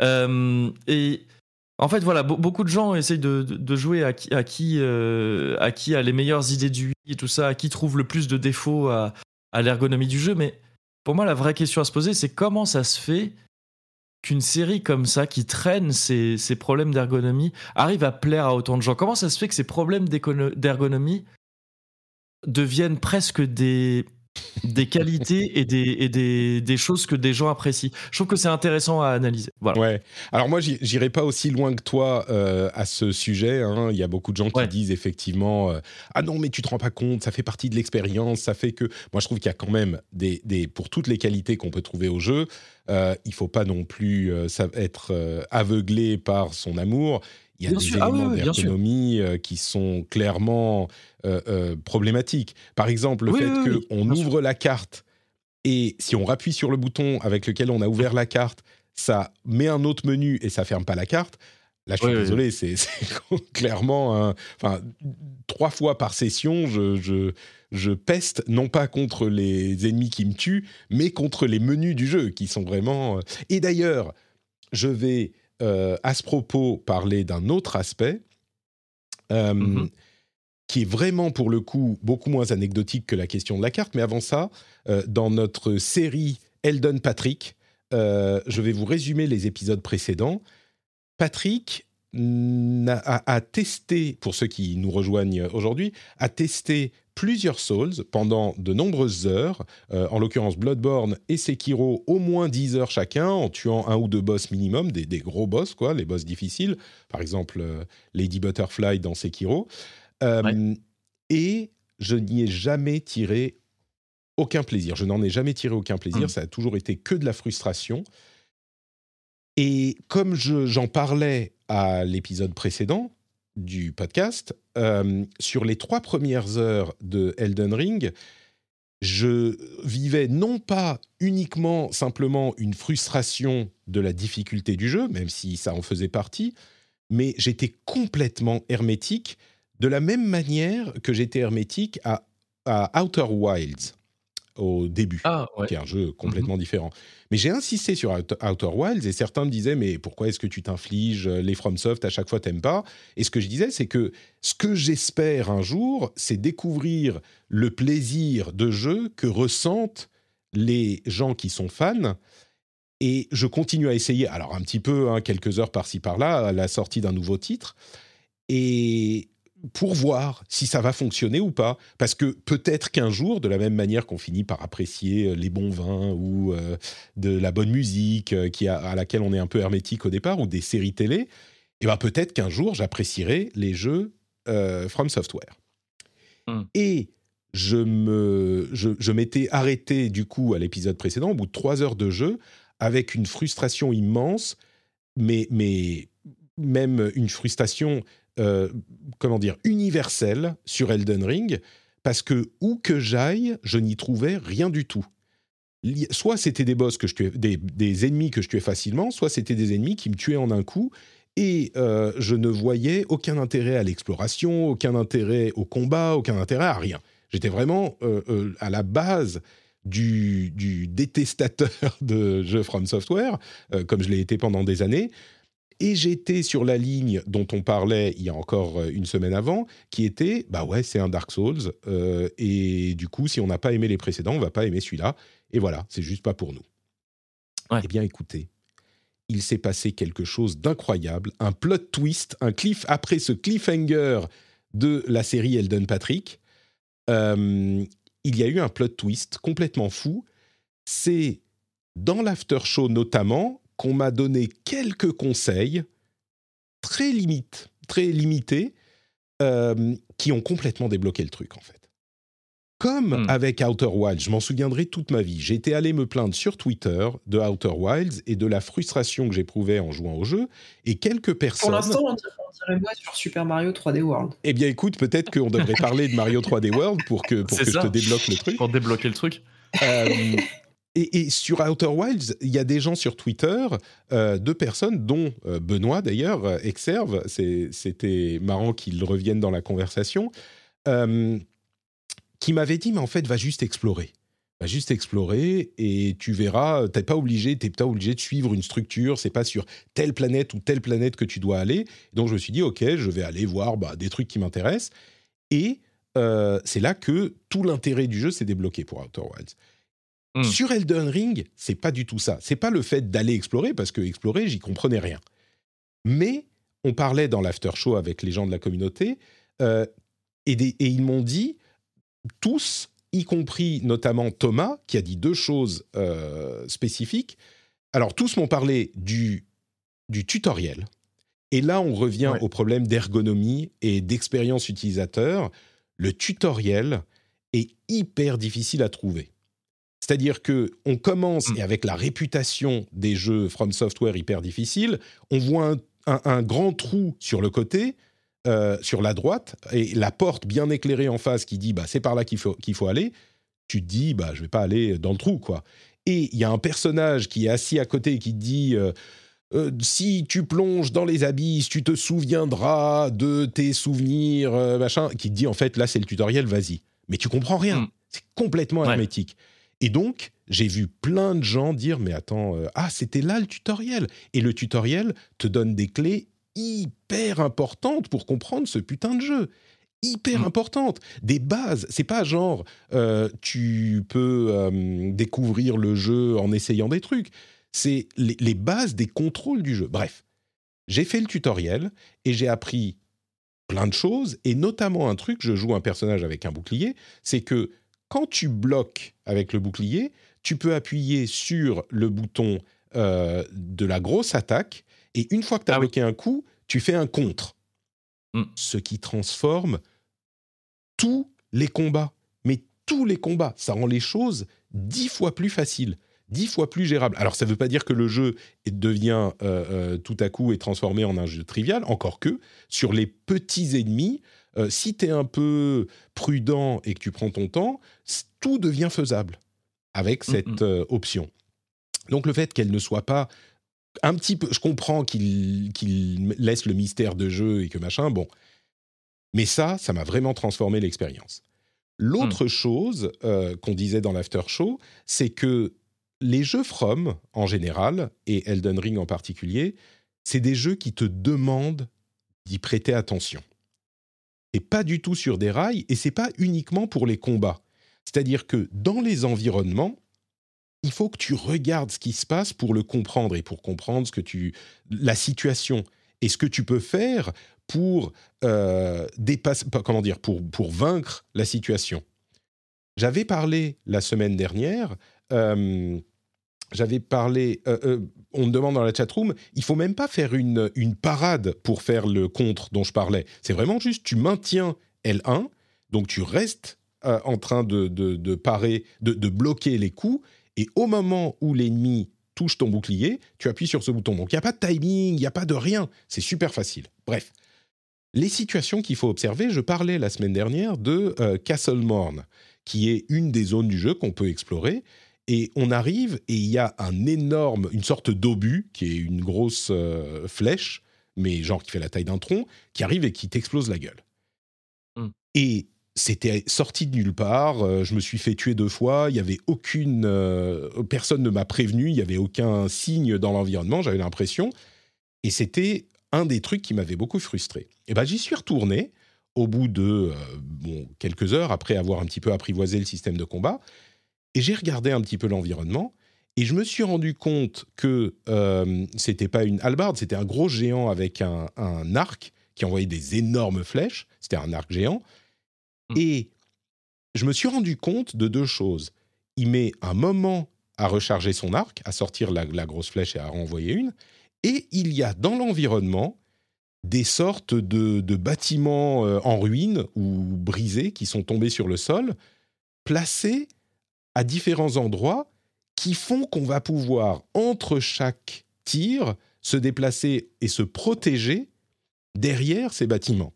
Et ça, le jeu ne le dit pas du tout. Euh, c'est juste qu'en observant l'environnement, c'est euh, tu, tu, te rends compte que ah bah oui, ok, il met 7 secondes entre chaque tir.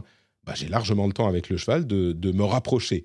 Et une fois que je me suis rapproché, je regarde ce qui se passe, je saute, j'arrive vers le géant, je me dis, bon, bah ok, maintenant je vais essayer de le battre. Et effectivement, euh, quand tu es au corps à corps, il peut pas faire grand, grand, grand chose, et tu peux le battre assez facilement. Et du coup, j'ai fait ça. Je suis arrivé dans le euh, château en question, qui est un château annexe, et il y a une immense, euh, un immense château, je vais vous passer les détails, mais en étant un petit peu méthodique, avec un petit peu d'attention, j'ai réussi à explorer l'ensemble du château, je crois, ou en tout cas le passage principal, avec quelques boss qui faisaient un peu peur, mais là encore, avec le contre, assez faisable. Euh, et je parlerai des boss dans un instant, mais on, évolue dans le truc. Et puis je suis arrivé à un gros boss, et j'ai réussi à le battre aussi, alors que j'étais niveau, je sais pas, 17, 18, 20, quelque chose comme ça. Euh, et j'ai réussi à le battre sans trop de difficultés, franchement. Et donc j'ai continué, j'ai continué, je suis allé observer. Ah oui, j'ai oublié un truc, un autre truc qui m'a beaucoup aidé, c'est le guide euh, de base de d'Exerf, de, Benoît, euh, qui était son guide avant le début de son guide, en fait, les quelques conseils de base, qui m'a dit aussi, euh, il y a deux endroits dans la carte, sur la zone de base, euh, qui sont des sortes de caves, des mini-donjons, on va dire. Il y a une mine et puis il y a une... Euh, une euh, et des catacombes. Des catacombes, voilà, exactement.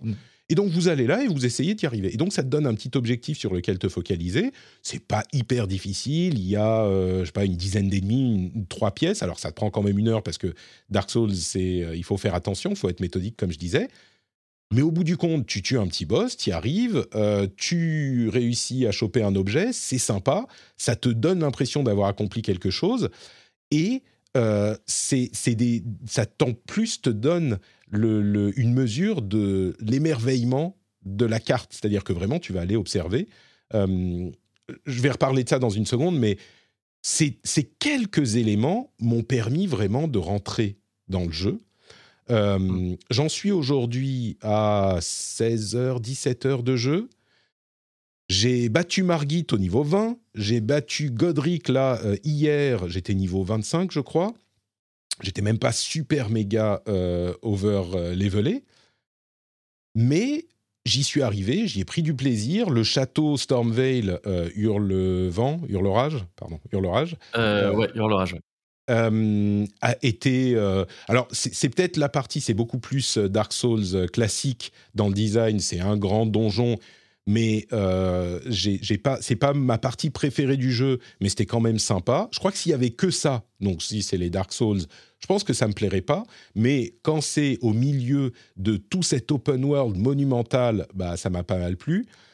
j'ai réussi donc à battre l'autre boss, le boss de ce donjon, et j'ai beaucoup exploré le monde avant de faire ça. J'ai beaucoup exploré le monde. Je suis arrivé dans des endroits euh, assez incroyables. Des, À chaque fois que tu te dis, en fait, je l'ai entendu dans une review, tu as l'impression que ce monde-là ne s'arrête jamais. Mmh. Euh, tu te dis, ah bah oui, là, il va y avoir une montagne infranchissable. Là, il va y avoir euh, un, précipice que tu, tu vois qui t'indique, bah là, c'est fini. Tu as l'impression que ça s'arrête jamais, en fait. Tu continues à avancer et il continue à y avoir des trucs. Je suis arrivé dans des zones qui sont clairement trop difficiles pour moi, je suis reparti en arrière, mais c'est avant d'y arriver, tu explores euh, et, tu découvres des choses sans cesse. Et plus mm. tu avances, plus tu découvres euh, des trucs. Euh, et donc, en explorant, je suis allé dans. J'essayais de trouver peut-être un autre passage euh, pour euh, arriver dans le château qui est, on va dire, le premier, la première grosse zone linéaire, le gros château, du, le, goulet d'étranglement, goulot d'étranglement du, jeu. Et donc, je suis passé qui, un qui, à, vrai dire, excusez-moi, qui à vrai dire, et c'est ça qui est super intéressant aussi, n'en est pas un pour de vrai en fait. Eh bien, justement, je ah, suis arrivé je suis arrivé donc en longeant une falaise, machin, je vais pas vous spoiler, mais je suis arrivé à un endroit avant de faire le château. Je suis arrivé à un endroit, je me suis dit ah tiens là ça a l'air euh, d'être un autre euh, un autre truc. Euh, bon, c'est un côté du château et il y avait des mobs un petit peu difficiles, donc je me suis dit bon bah je reviendrai plus tard. Je finis le château hier et tout à l'heure là je, je, j'avais juste battu le boss. Je sors du château, il restait quelques mètres, je sors du château et je me retrouve par la porte à l'endroit où je m'étais arrêté quelques jours plus tôt et que j'avais hmm. découvert euh, un petit peu par, hasard en explorant. Et le truc qui était un petit peu mindfucky, c'est que le passage dont je suis sur, par lequel je suis passé pour sortir du château, c'était même pas un truc caché. Il y a, hmm. et, j'étais passé à 10 mètres, je l'avais pas vu parce qu'il y avait des, euh, des arbres euh, qui étaient, tu vois, mais il y a même un, petit passage entre les arbres c'est juste que je ne l'ai pas vu parce que j'ai pas euh, prêté hyper attention à cet endroit précis. Mais le fait de ressortir du château et de me retrouver là, je me suis dit mais mais c'est enfin c'est un sentiment qui est assez incroyable quoi, de, se mmh. dire. Et là, j'en reviens au jeu en général. Euh, tout ce dont on parle sur Elden Ring, c'est pas des choses qu'on n'a jamais vues ailleurs. On parle de la taille de la carte, des sentiments d'immensité de carte. Tu prends un jeu comme euh, Assassin's Creed euh, Odyssey, par exemple, la carte, elle, elle s'arrête jamais. Elle est immense et t'as des, des, des, chaque petite île, il y a des quêtes à faire, des trucs. Bon, c'est vraiment un monde immense. Ça s'est déjà vu ailleurs. Euh, la, la, le, style, en fait, le jeu tire des inspirations, évidemment, de Breath of the Wild. Euh, pour moi, il y a des inspirations de MMORPG. On a l'impression, si vous aimez euh, euh, World of Warcraft, vous retrouvez un petit peu de ce sentiment d'un monde immense à explorer. Breath of, the Wild, évidemment. Les open world en général, les Dark Souls, les RPG. Je ne me rendais pas compte à quel point c'est vraiment une, une mécanique, un design de RPG. On va prendre mmh, un personnage, on va lui donner des, caractéristiques euh, sur force, endurance, machin. Ça va te permettre d'avoir accès à différentes armes. puis tu peux choisir ton style de combat, qui sont presque des classes. Alors tout est ouvert, donc tu peux choisir vers quelle direction tu vas te diriger.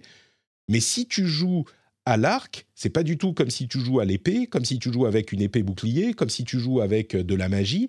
C'est vraiment comme des classes dans un RPG.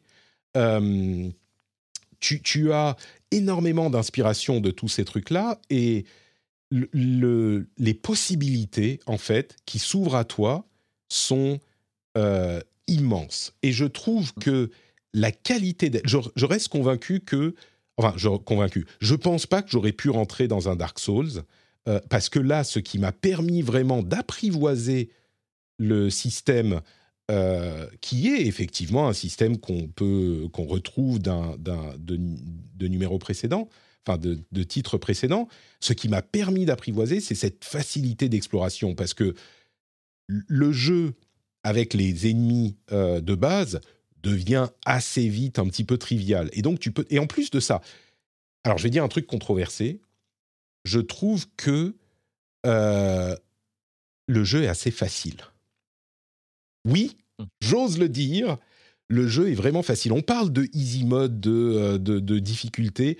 Oui, il est exigeant, mais je le trouve facile parce qu'il y a plein d'outils pour te faciliter les choses.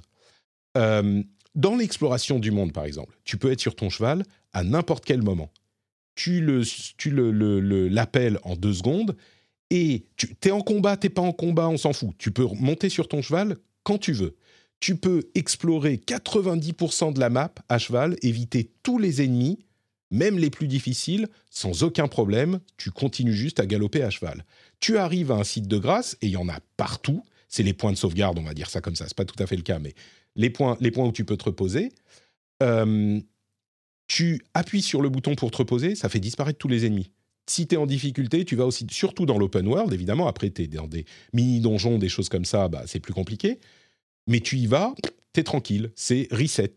Euh, les mini-donjons, ils sont... Euh, les donjons et les mini-donjons, même les Legacy Dungeons, euh, tu as beaucoup de sites de grâce, j'ai trouvé, ce qui fait que oui, tu vas perdre tes runes, donc tes, ta monnaie, entre guillemets, si tu meurs, et tu peux la récupérer si tu joues bien, mais de toute façon, tu as tellement de sites où tu peux les dépenser que quand tu vois qu'il y a un truc qui a, qui a l'air un peu compliqué, qui a l'air un peu chaud, bah a priori, tu vas à un site de grâce, tu dépenses tes runes et donc tu meurs, ça change rien du tout, tu peux y retourner et tu t'en fous de mourir.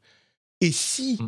tu n'en as pas assez pour les dépenser, pour monter de niveau, ça veut dire qu'a priori le fait de les perdre, c'est pas la fin du monde. C'est un peu chiant, mais tu vas en regagner autant en 10-15 minutes de jeu max. Donc c'est euh, c'est pas si compliqué que ça dans la progression. Et pour les boss, il y a tellement d'aide, c'est-à-dire que tu as une invocation que tu peux faire d'une créature qui va t'aider, euh, que tu peux invoquer dans les situations difficiles spécifiquement. Et en plus de ça, pour les gros boss, tu peux généralement invoquer une sorte de compagnon qui va être euh, l'équivalent du multijoueur, qui, va, qui a beaucoup de points de vie, donc qui va tanker l'ennemi pendant un bon moment. Alors oui, tu vas devoir euh, faire attention aux patterns, sauter dans la bonne direction quand il faut, etc mais il y a quand même énormément de button mashing, euh, que ce soit pour Margit ou pour euh, Godric, qui sont les deux gros premiers boss. J'étais niveau 20 et 25, ce qui est vraiment pas over-levelé, et bah, j'ai quand même beaucoup button mashé, et oui, j'ai évité quelques, quelques attaques, mais c'est un peu le easy mode dont on parle pour les... pour, je sais pas pour les autres jeux, hein, mais pour Elden Ring, bah, entre les deux invocations, euh, enfin entre l'invocation de la créature et euh, le compagnon, c'est, un peu un, easy mode, quoi. Alors oui, tu vas mourir, je suis mort 10-15 euh, fois sur le boss, mais la difficulté du truc est tellement atténuée par ces invocations, je trouve qu'il n'est pas complètement, complètement injuste de dire que c'est un easy mode intégré. Et pour conclure, je vais vous relaisser la parole. Euh, le... Alors, on me dit niveau 15, c'était pas la même histoire. Dire que le jeu est facile et c'est quand même un gros raccourci. Oui, je, je fais un gros raccourci, on est d'accord. Euh, niveau 15, mais niveau 15, j'étais aussi pas préparé de la même manière. Mais bon, clairement, euh, j'y suis allé trop tôt au niveau 15. Mais ça aussi, c'est un truc que tu peux faire. Tu peux assez facilement aller monter de niveau dans des endroits plus faciles. Si même au niveau 20, tu n'y arrives pas avec euh, le boss en question, bah, tu vas aller ailleurs, monter niveau 25, monter niveau 30, revenir. Ça va être clairement plus facile, le, le boss. Euh, et, du coup, je conclurai avec un truc. La grande question qu'on s'est posée au lancement du jeu, avec toutes les notes dithyrambiques, c'était est-ce que c'est un jeu qui peut plaire aux gens qui euh, n'ont pas apprécié les Dark Souls avant? Ça reste encore la grande question. La réponse qu'apportait Benoît notamment et certains autres, c'est ce que tu as l'air de dire d'une certaine manière aussi, Kevin, c'est que hum. ça reste un Dark Souls, ça reste exigeant et difficile, et donc il n'est pas vraiment plus euh, conçu pour ceux qui n'aiment pas les précédents que les précédents. Donc c'est un petit peu la même, euh, la même approche. Et on a de plus en plus d'exemples anecdotiques. On me dit pourquoi cette grande question? Parce qu'il y a plein de gens qui... Pour, la question, elle est importante. Il y a plein de gens qui euh, n'ont pas apprécié les Dark Souls avant, qui voient à quel point ils procurent du plaisir aux gens qui les aiment et qui se disent ah ben peut-être que ce coup-ci, pourrait être pour moi aussi. Et c'est une question qui est pour moi tout à fait légitime et qui est tout à fait importante. Et du coup, les connaisseurs euh, ont l'air de dire bah non, pas vraiment, parce que c'est quand même un peu la même chose. Et je pense qu'ils disent ça parce qu'ils notent surtout les aspects par lesquels il est similaire. Mais il y a, c'est anecdotique, plusieurs personnes autour de moi, euh, que ce soit Julien Chiez, Cassim qui nous en parlait la semaine dernière, ou moi maintenant, qui ont fini en y mettant un petit peu d'effort, par rentrer dedans, et par l'apprécier, alors qu'avec les précédents, ce n'était pas du tout le cas. Et l'open world joue un rôle immense euh, dans cet aspect, dans le fait de pouvoir les apprécier, y compris dans les aspects qui sont très euh, Dark Souls-esque. Moi, quand j'ai fait le donjon de Hurlerage, j'ai roulé dessus. Euh, j'exagère un petit peu, j'ai roulé dessus, mais je suis mort assez peu de fois. Il y a eu quelques points de blocage où j'ai j'ai fait un petit peu plus attention. Euh, mais dans l'ensemble, j'y ai pas passé énormément, énormément de temps. Et du coup, euh, c'est un jeu qui est particulier. Excuse-moi, on me dit moi je, moi je. Bah oui, je parle de mon expérience, euh, mon ami. C'est moi qui parle de ce que j'ai ressenti. Donc forcément que je vous livre mon mon expérience. Et j'ai l'impression que les gens qui, alors il faut avoir un petit peu d'intérêt pour ce type de jeu, avoir envie de faire un petit effort et de rentrer dedans.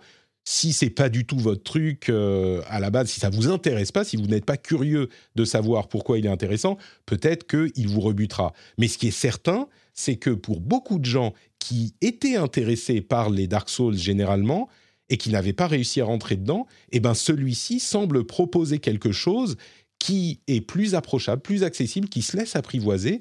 Et certainement, dans mon cas, ça a fonctionné parce qu'aujourd'hui, je peux vous dire que je ne sais pas si c'est le jeu de la décennie ou de l'histoire de l'humanité et que euh, je ne vais penser qu'à ça pendant les deux années à venir, mais je peux vous dire que euh, je joue plus à Horizon, je joue plus à Sifu, je joue plus à rien d'autre. Quand j'ai une heure, j'ai envie de jouer à Elden Ring. Et je dis pas que c'est forcément mon jeu de l'année, il y a d'autres trucs qui arrivent, mais il est clairement dans la euh, catégorie potentiel Gotti.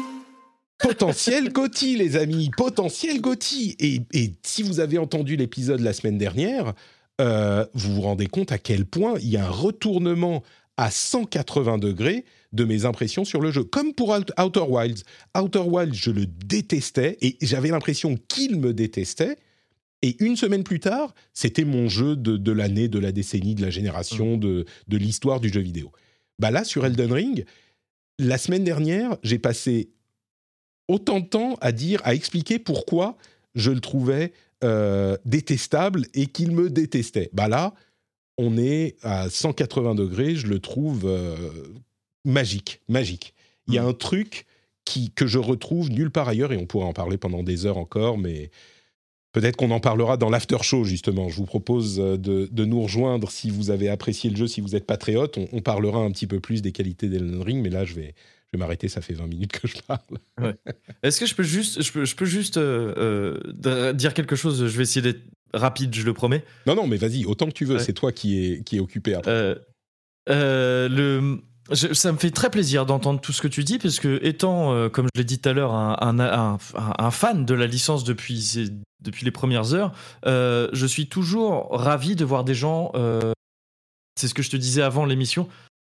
Cette formule un peu bizarre de dire, je suis ravi de voir des gens avoir la chance de pouvoir accrocher à cette série. Hmm. Parce que j'ai bien conscience que la porte d'entrée est lourde, elle est dure à pousser, mais j'aime tellement cette série que j'ai l'impression que quand on arrive à y accrocher, quand on, quand on se retrouve compatible avec cette série, ça peut être merveilleux et, tu le décris très bien. Là, y a une, tu as l'air de vraiment apprécier tout ce que tu découvres. Et j'aimerais insister sur un truc, c'est qu'en fait, les, les, ce, que tu as, ce que tu as cité comme les bons points et les, les points de, comment dire, de bascule qui t'ont fait euh, euh, apprécier le jeu et tout ça, euh, en gros, tu as parlé à un moment donné du fait d'avoir été impressionné par. T'avais fait un détour puis tu es revenu au château, et en sortant du château, tu dis Ah bah je suis arrivé là. Et ça, c'est vraiment au cœur de la série depuis le tout début. C'est vraiment ce, feeling-là. Je suis sûr que si tu parles avec n'importe qui de ses premières expériences avec les Souls, c'est, disons à partir de Dark Souls, enlevons Demon Souls qui était un peu différent, mais à partir de Dark Souls, c'est le, premier exemple que tout le monde a, donné, c'est de dire ah mais je suis retourné là, je comprends pas pourquoi. Ah mais, c'est pas juste un raccourci là. Là, c'est pas juste un raccourci, non, bien sûr, c'est dans le contexte de l'open monde. Du, ouais, ouais, bien sûr. Ouais. C'est de la découverte. Ouais, mais tu vois, j'insisterais pas mal mm. sur le fait, personnellement, que.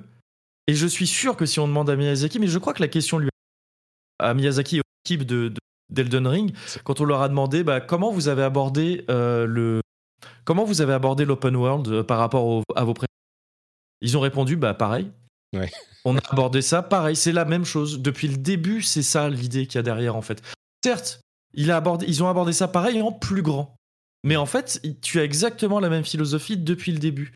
Et, et, et, et quand tu parlais aussi de la. Tu vois, tu, as dit un truc que moi j'ai longtemps dit, ça a longtemps été un de mes chevaux de bataille, de dire la série n'est pas si dure. Évidemment que quand on dit la série est facile, il y a un petit effet, il y a un effet. Non, mais bien sûr, on exagère, mais, mais, mais, mais, je, vois tout à fait ce que tu veux dire dans le sens où, euh, où vraiment on parle beaucoup de la difficulté du jeu et je pense que la presse euh, à l'époque a son rôle à jouer là-dedans. On a présenté le jeu et même le marketing aussi comme des jeux extrêmement durs. La baseline du DLC du premier euh, Dark Souls, c'était Prepare to Die. Et donc, vraiment, on en a fait tout un truc. Mais en fait, depuis le début, c'est une série qui donne énormément d'outils, comme tu dis, à, à ses joueurs et à ses joueuses pour, euh, pour se défaire de toutes les situations en fait. C'est une série, je pense qu'il faut en avoir conscience, qui a envie qu'on réussisse. Et c'est ça qui est beau en fait, c'est ça, qui ça qui fait que ces jeux sont appréciés par, par les gens qui arrivent à y accrocher, c'est que le jeu te donne tout pour que tu réussisses. Le jeu n'est jamais aussi content, le jeu ne brille jamais autant que quand, euh, quand, il se, que, que, quand toi tu as surmonté les difficultés grâce aux nombreux outils qu'il te donne mmh. et grâce aussi, et c'est ça qui est le troisième point que tu avais dit, que c'est un truc où il faut être attentif, et j'en reviens au tutoriel, je suis complètement d'accord avec toi, il devrait être beaucoup plus accessible, mais ce qui est étrange, c'est qu'en fait, l'accès à ce tutoriel est la première leçon de ce c'est qu'il mm. faut partir du principe que le jeu est de bonne foi. Si, un, si le jeu te dit, bah, le jeu te demande d'observer, mais tout ce que tu vas observer, tout ce que tu vas réussir à, à déduire du jeu, il va te le rendre tout le temps, systématiquement. Mm. Et si le jeu te dit, euh, va dans ce trou, c'est qu'il faut aller dans ce trou. Y a pas, le jeu n'essaye pas, de te mentir. Ouais, il n'y a pas de piège. Et tu vois, on dit souvent le jeu, euh, il est piégeux, tu vas rentrer dans une pièce, tu vas te faire attaquer par. On serait tout ça d'un coup. C'est très, très, très, très rare les moments où tu. Ça arrive. Hein, si... Ça arrive, hein, mais c'est très, très rare les moments où tu n'avais aucun moyen de prévoir ça.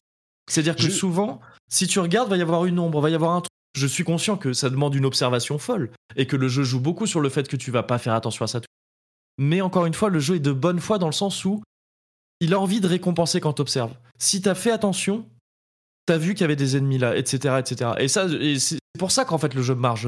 Si le jeu était juste bêtement punitif, s'il disait ah bah non, bah voilà, là t'es mort parce que je l'ai décidé, s'il faisait ça tout le temps, il n'y aurait pas eu un engouement tel autour de la série depuis je pense. Et c'est l'impression que j'ai eue euh, jusqu'à ce que je fasse vraiment attention. Euh, mais effectivement, il te punit pas par principe, alors que effectivement, on a, on a tout à fait cette impression au début. Et Dieu sait. Et oui, évidemment, je c'est pas que je troll, mais j'exagère en disant que le jeu est facile. Mais si on en comprend les outils, il est en tout cas très très loin d'être aussi difficile qu'on le pense au premier abord. Euh, mm, mm. Et c'est pas juste de la maîtrise des timings et des trucs comme ça. Vraiment, les outils c'est euh, et je comprends pourquoi les, explications communautaires et la vie communautaire est tellement, tellement importante pour ce jeu. C'est que si, si on te dit comment il faut faire, eh bah, tu es tout à fait n'importe qui. Si on te donne les étapes 1, 2, 3, 4, 5, bah, je pense qu'à peu près n'importe qui est capable de, de faire le jeu. Euh, en tout cas, jusqu'au point auquel euh, j'en suis. Et, alors c'est un peu dommage parce que l'un des plaisirs c'est de découvrir euh, une partie de ces choses-là, mais moi-même, si on m'avait pas dit certaines choses, j'aurais, je les aurais jamais découvertes et j'aurais continué à souffrir au lieu d'apprécier le jeu. Et j'ajoute que l'aspect multijoueur qui est vraiment bizarre avec les messages et les ombres fantomatiques qu'on voit à droite et à gauche, en particulier les messages, contribue énormément à la facilité du jeu parce que il y a plein d'endroits où tu, as, tu lis un message qui a été laissé sur le sol où on va dire attention, il y a un ennemi à droite. Euh, attention, va chercher l'échelle qui est par là-bas. Alors après, il y a des gens qui trollent aussi, c'est marrant, mais mm. euh, même l'aspect multijoueur te fait rentrer, enfin l'aspect des messages d'autres joueurs te fait rentrer dans cette communauté euh, qui, qui est un petit peu un composant nécessaire du truc pour vraiment maîtriser le jeu, parce que personne ne peut comprendre tout euh, en tout cas pas du premier coup, à force de euh, jouer à différents Dark Souls, j'imagine que tu comprends la grammaire euh, du gameplay et du design, mais la communauté est une partie intégrante du jeu, mais littéralement avec les messages qu'on te laisse et les discussions qu'on a en dehors du jeu lui-même.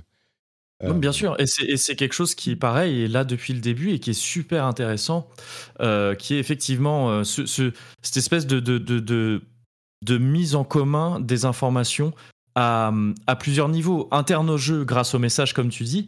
Et évidemment, c'est un jeu à wiki, clairement, et ça, peut, ça peut être embêtant, mais là, il y a un côté de...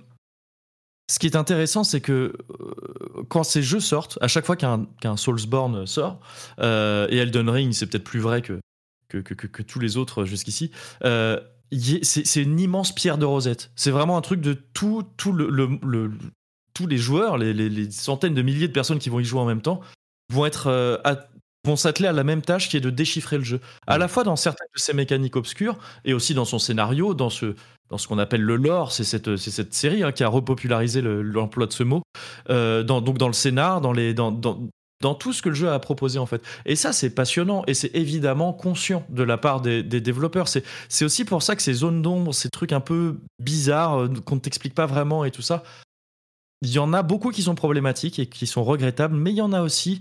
C'est pour ça que je disais tout à l'heure que l'important, c'est pas de savoir si c'est réussi ou pas, ou si c'est académique ou pas, mais plutôt de comprendre pourquoi ça plaît malgré tout aux gens. Et je pense que là-dedans, il y a ce fait de le, le, le côté grisant de ce de d'aller euh, euh, partager des infos, d'aller déchiffrer quelque chose d'énorme tous ensemble quoi. Tous et tout ensemble. Et il y, a beaucoup de ça. et c'est assez cool. Ouais, et dans le dans le, le, un des trucs dont je ne pensais pas que je le citerais comme euh, peut-être pas une qualité mais une composante de, du jeu importante c'est tout cet aspect dont je me moque souvent encore aujourd'hui, euh, le, désespoir sombre, l'ambiance gothique, euh, BDSM, euh, qui, avec des, gens qui, qui, te parlent tout bas et qui ont souffrent, tout le monde souffre, les créatures difformes. Et...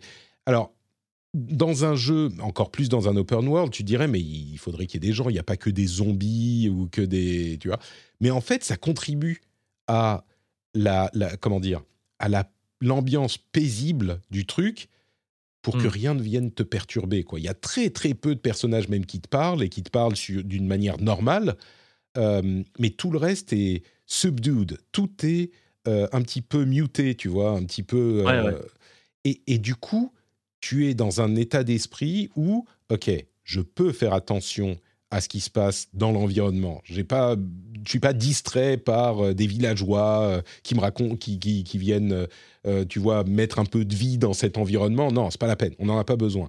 c'est des distractions qu'on préfère ne pas avoir pour ce type de jeu. Bref, on pourrait en parler très très longtemps. Euh, et je suspecte qu'on va en parler encore pendant un moment parce que j'ai exploré qu'une toute petite petite partie du jeu et je vous ferai des, updates euh, peut-être moins longues hein, quand même sur euh, Elden Patrick. Mais, mais c'est un, un, grand moment dans ma vie de joueur parce que, comme j'en parlais la semaine dernière, il y a plein de styles de jeu que j'aimerais apprécier comme les fans l'apprécient et que je ne peux pas, que je n'arrive pas à apprécier parce que j'arrive pas à rentrer dedans. Et il y en a encore plein. Hein. Il, y a, plein de catégories de jeux que je ne, qui sont pas pour moi ou dont je, ne, dans lesquels je ne rentre pas. Mais ça, c'était un gros morceau. Et même si je n'apprécie aucun des autres jeux après, bah là, je comprends enfin pourquoi, et j'ai l'impression de, de, rentrer dans cette, dans cette secte d'élus, un petit peu, même pas d'élus, mais cette secte de gens qui sont là, ah ouais, c'est cool quand même, hein. ah ouais, ouais, et puis on peut parler, on parle le même langage un petit peu sur certains trucs, j'ai des, des questions sur vraiment cette nature hyper RPG, hein, parce qu'il y a des, des, des manières de s'équiper, des caractéristiques à monter, des euh, objets plein d'objets différents, les invocations, les sorts, les, les flasques, les... enfin il y en a plein. Et, euh, et, maintenant, je comprends un petit peu de quoi il s'agit. Donc, euh, ça me fait hyper plaisir et j'ai envie de retourner y jouer. Quoi. Ouais, bah ça fait de la part de, enfin, depuis euh, mon point de vue de, encore une fois, gros forceur de la série depuis le début, c'est, je suis ravi d'entendre ça, ça me, ça me remplit de joie. Ouais. Joie droit devant, comme dirait un message de, Joie droit devant, oui, exactement. Essayez joie, ça. On, nous, on, nous, dit dans la chatroom, c'est le, les sensations d'un livre dont vous êtes le héros euh, qu'il, euh, quand il était jeune et quand il parlait très mal anglais. C'est vraiment, il y a vraiment de ça, quoi. Il y a vraiment de ça. Mais ça, encore une fois, c'est, Miyazaki a dit ça à propos des premiers Souls. Hein. Mhm. C'est, Je comprends, C'est, son, c'est sa philosophie depuis le début, effectivement, de, de, de, dire que le, le, trou, le vide est important dans la narration, quoi. Mhm. Enfin, est important, pas nécessairement, mais peut l'être. Eh ben, en tout cas, dans ces jeux. Parce on le remplit nous-mêmes. Quoi. Et, dans celui-ci, avec les, l'open world, alors, allez, je conclus là-dessus.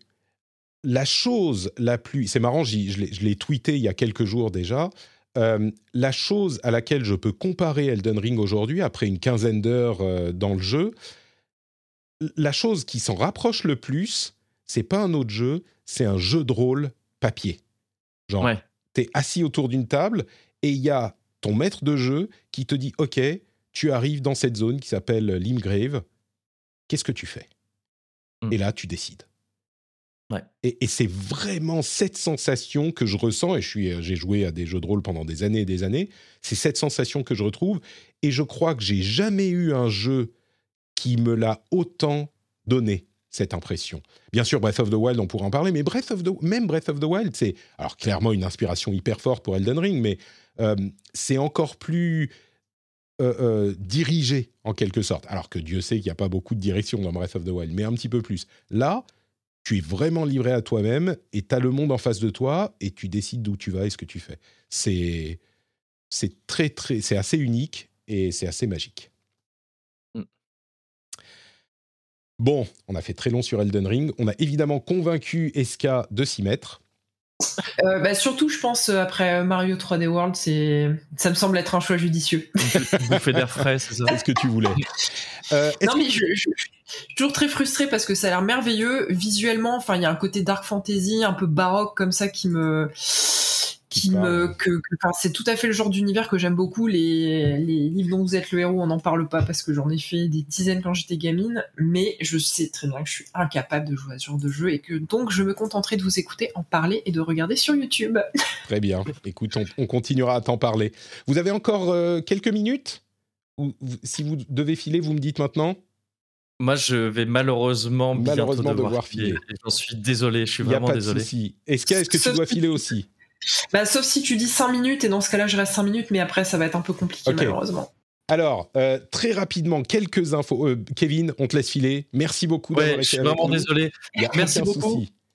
Merci. Et à- la prochaine. À la prochaine avec Merci grand plaisir, Kevin. Euh, le compte Twitter sera euh, El Mogurito dans les notes de l'émission et évidemment Cozy Corner, euh, l'opposé d'Elden Ring en podcast, c'est-à-dire le, le, le plus agréable podcast qui vous détendra euh, maximum. Un On podcast qui essaye, ne veut pas du mal. On essaye. Merci beaucoup. Merci, Bonne journée et à très bientôt. À la prochaine. Alors, Salut tout le monde. quelques infos très rapides qui me paraissent importantes à noter. Euh, D'abord, Star Wars Eclipse. Euh, on parle de jeux retardés de temps en temps. Il- on avait vu le trailer il y a quelques mois. Il a été retardé a priori, selon des rumeurs, à 2026 ou 2027. Tu vois, ils font pas les choses à moitié chez Quantic Dream. Euh, ils ont retardé. Mais surtout, comment ans. ils, arrivent, comment ils arrivent à se projeter, tu vois, sur des dates aussi longues? Mais bon, bref, moi qui fais de la gestion de projet, enfin, si tu veux, je, ça, ça me. Alors c'est une rumeur, ça hein, ça se trouve, euh, ça se trouve Oui. c'est exagéré, mais il semblerait que ça soit dû à la difficulté de recruter en fait. Et c'est marrant parce que c'est un truc dont on parle euh, de plus en plus ces derniers temps. Euh, les développeurs de jeux vidéo et peut-être surtout Quantic Dream qui est euh, embourbé dans des histoires de, de toxicité, Ouais. euh, ils ont eu du mal à recruter. Possiblement, c'est peut-être pour ça. Hein, je sais pas, mais en tout cas. Il avait l'air sympa le jeu, mais repoussé de 4 ans, j'ai jamais vu ça. Euh, Oui, et je, pense que les, les gens du secteur acceptent de moins en moins bien d'être payés au lance-pierre euh, quand, on, quand on sait l'argent que ça, ça ramène. Il y a 10 ans, ça marchait, mais ça marche de moins en moins. Je, oui, je sais pas si c'est tant le. Oui, peut-être le salaire joue évidemment, mais euh, mais aussi les conditions de travail, quoi, qui sont. Bah ouais. Bon. Oui, qui, mais Clairement- pour moi, c'est c'est intrinsèquement lié aussi. hein, mais... Ouais. Donc ils ont ils l'ont retardé du temps de faire euh, un jeu entier. Donc euh, voilà. Enfin, c'est une rumeur. Euh, Google pourrait intégrer les jeux Windows facilement à Stadia. En gros, il y a une conférence de développeurs qui arrive dans les semaines à venir, et l'une des conférences nous dit que c'est comment intégrer les jeux sous Windows à Stadia. L'un des gros, gros problèmes de Stadia et un choix vraiment étrange qu'ils avaient fait, c'était le fait de faire une plateforme spécifique euh, qui impliquait que les développeurs devaient développer leur jeu spécifiquement ou en tout cas l'adapter à Stadia. S'ils réussissent à faire une, euh, comment dire, une passerelle facile entre les jeux Windows et les jeux Stadia, ça pourrait redonner euh, une sorte de coup de fouet à Stadia, mais à voir.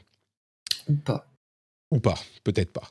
Euh, Gotham Knights a une date de sortie, ça sera le 25 octobre. C'est pour ça que Elden Ring n'est pas encore mon GOTY. Peut-être que Gotham Knights le sera. Euh, Franchement, ce serait une belle prouesse, je pense. bah, et tu sais, moi j'aime beaucoup, beaucoup les jeux arcade, mais Gotham Knights, a l'air très cool. Donc, euh, bon, à voir. Mais on a enfin une date de sortie. euh, après le retard de Kill the Justice League qui arrivera que l'année prochaine, on s'en doutait un petit peu, mais il arrive le 25 octobre.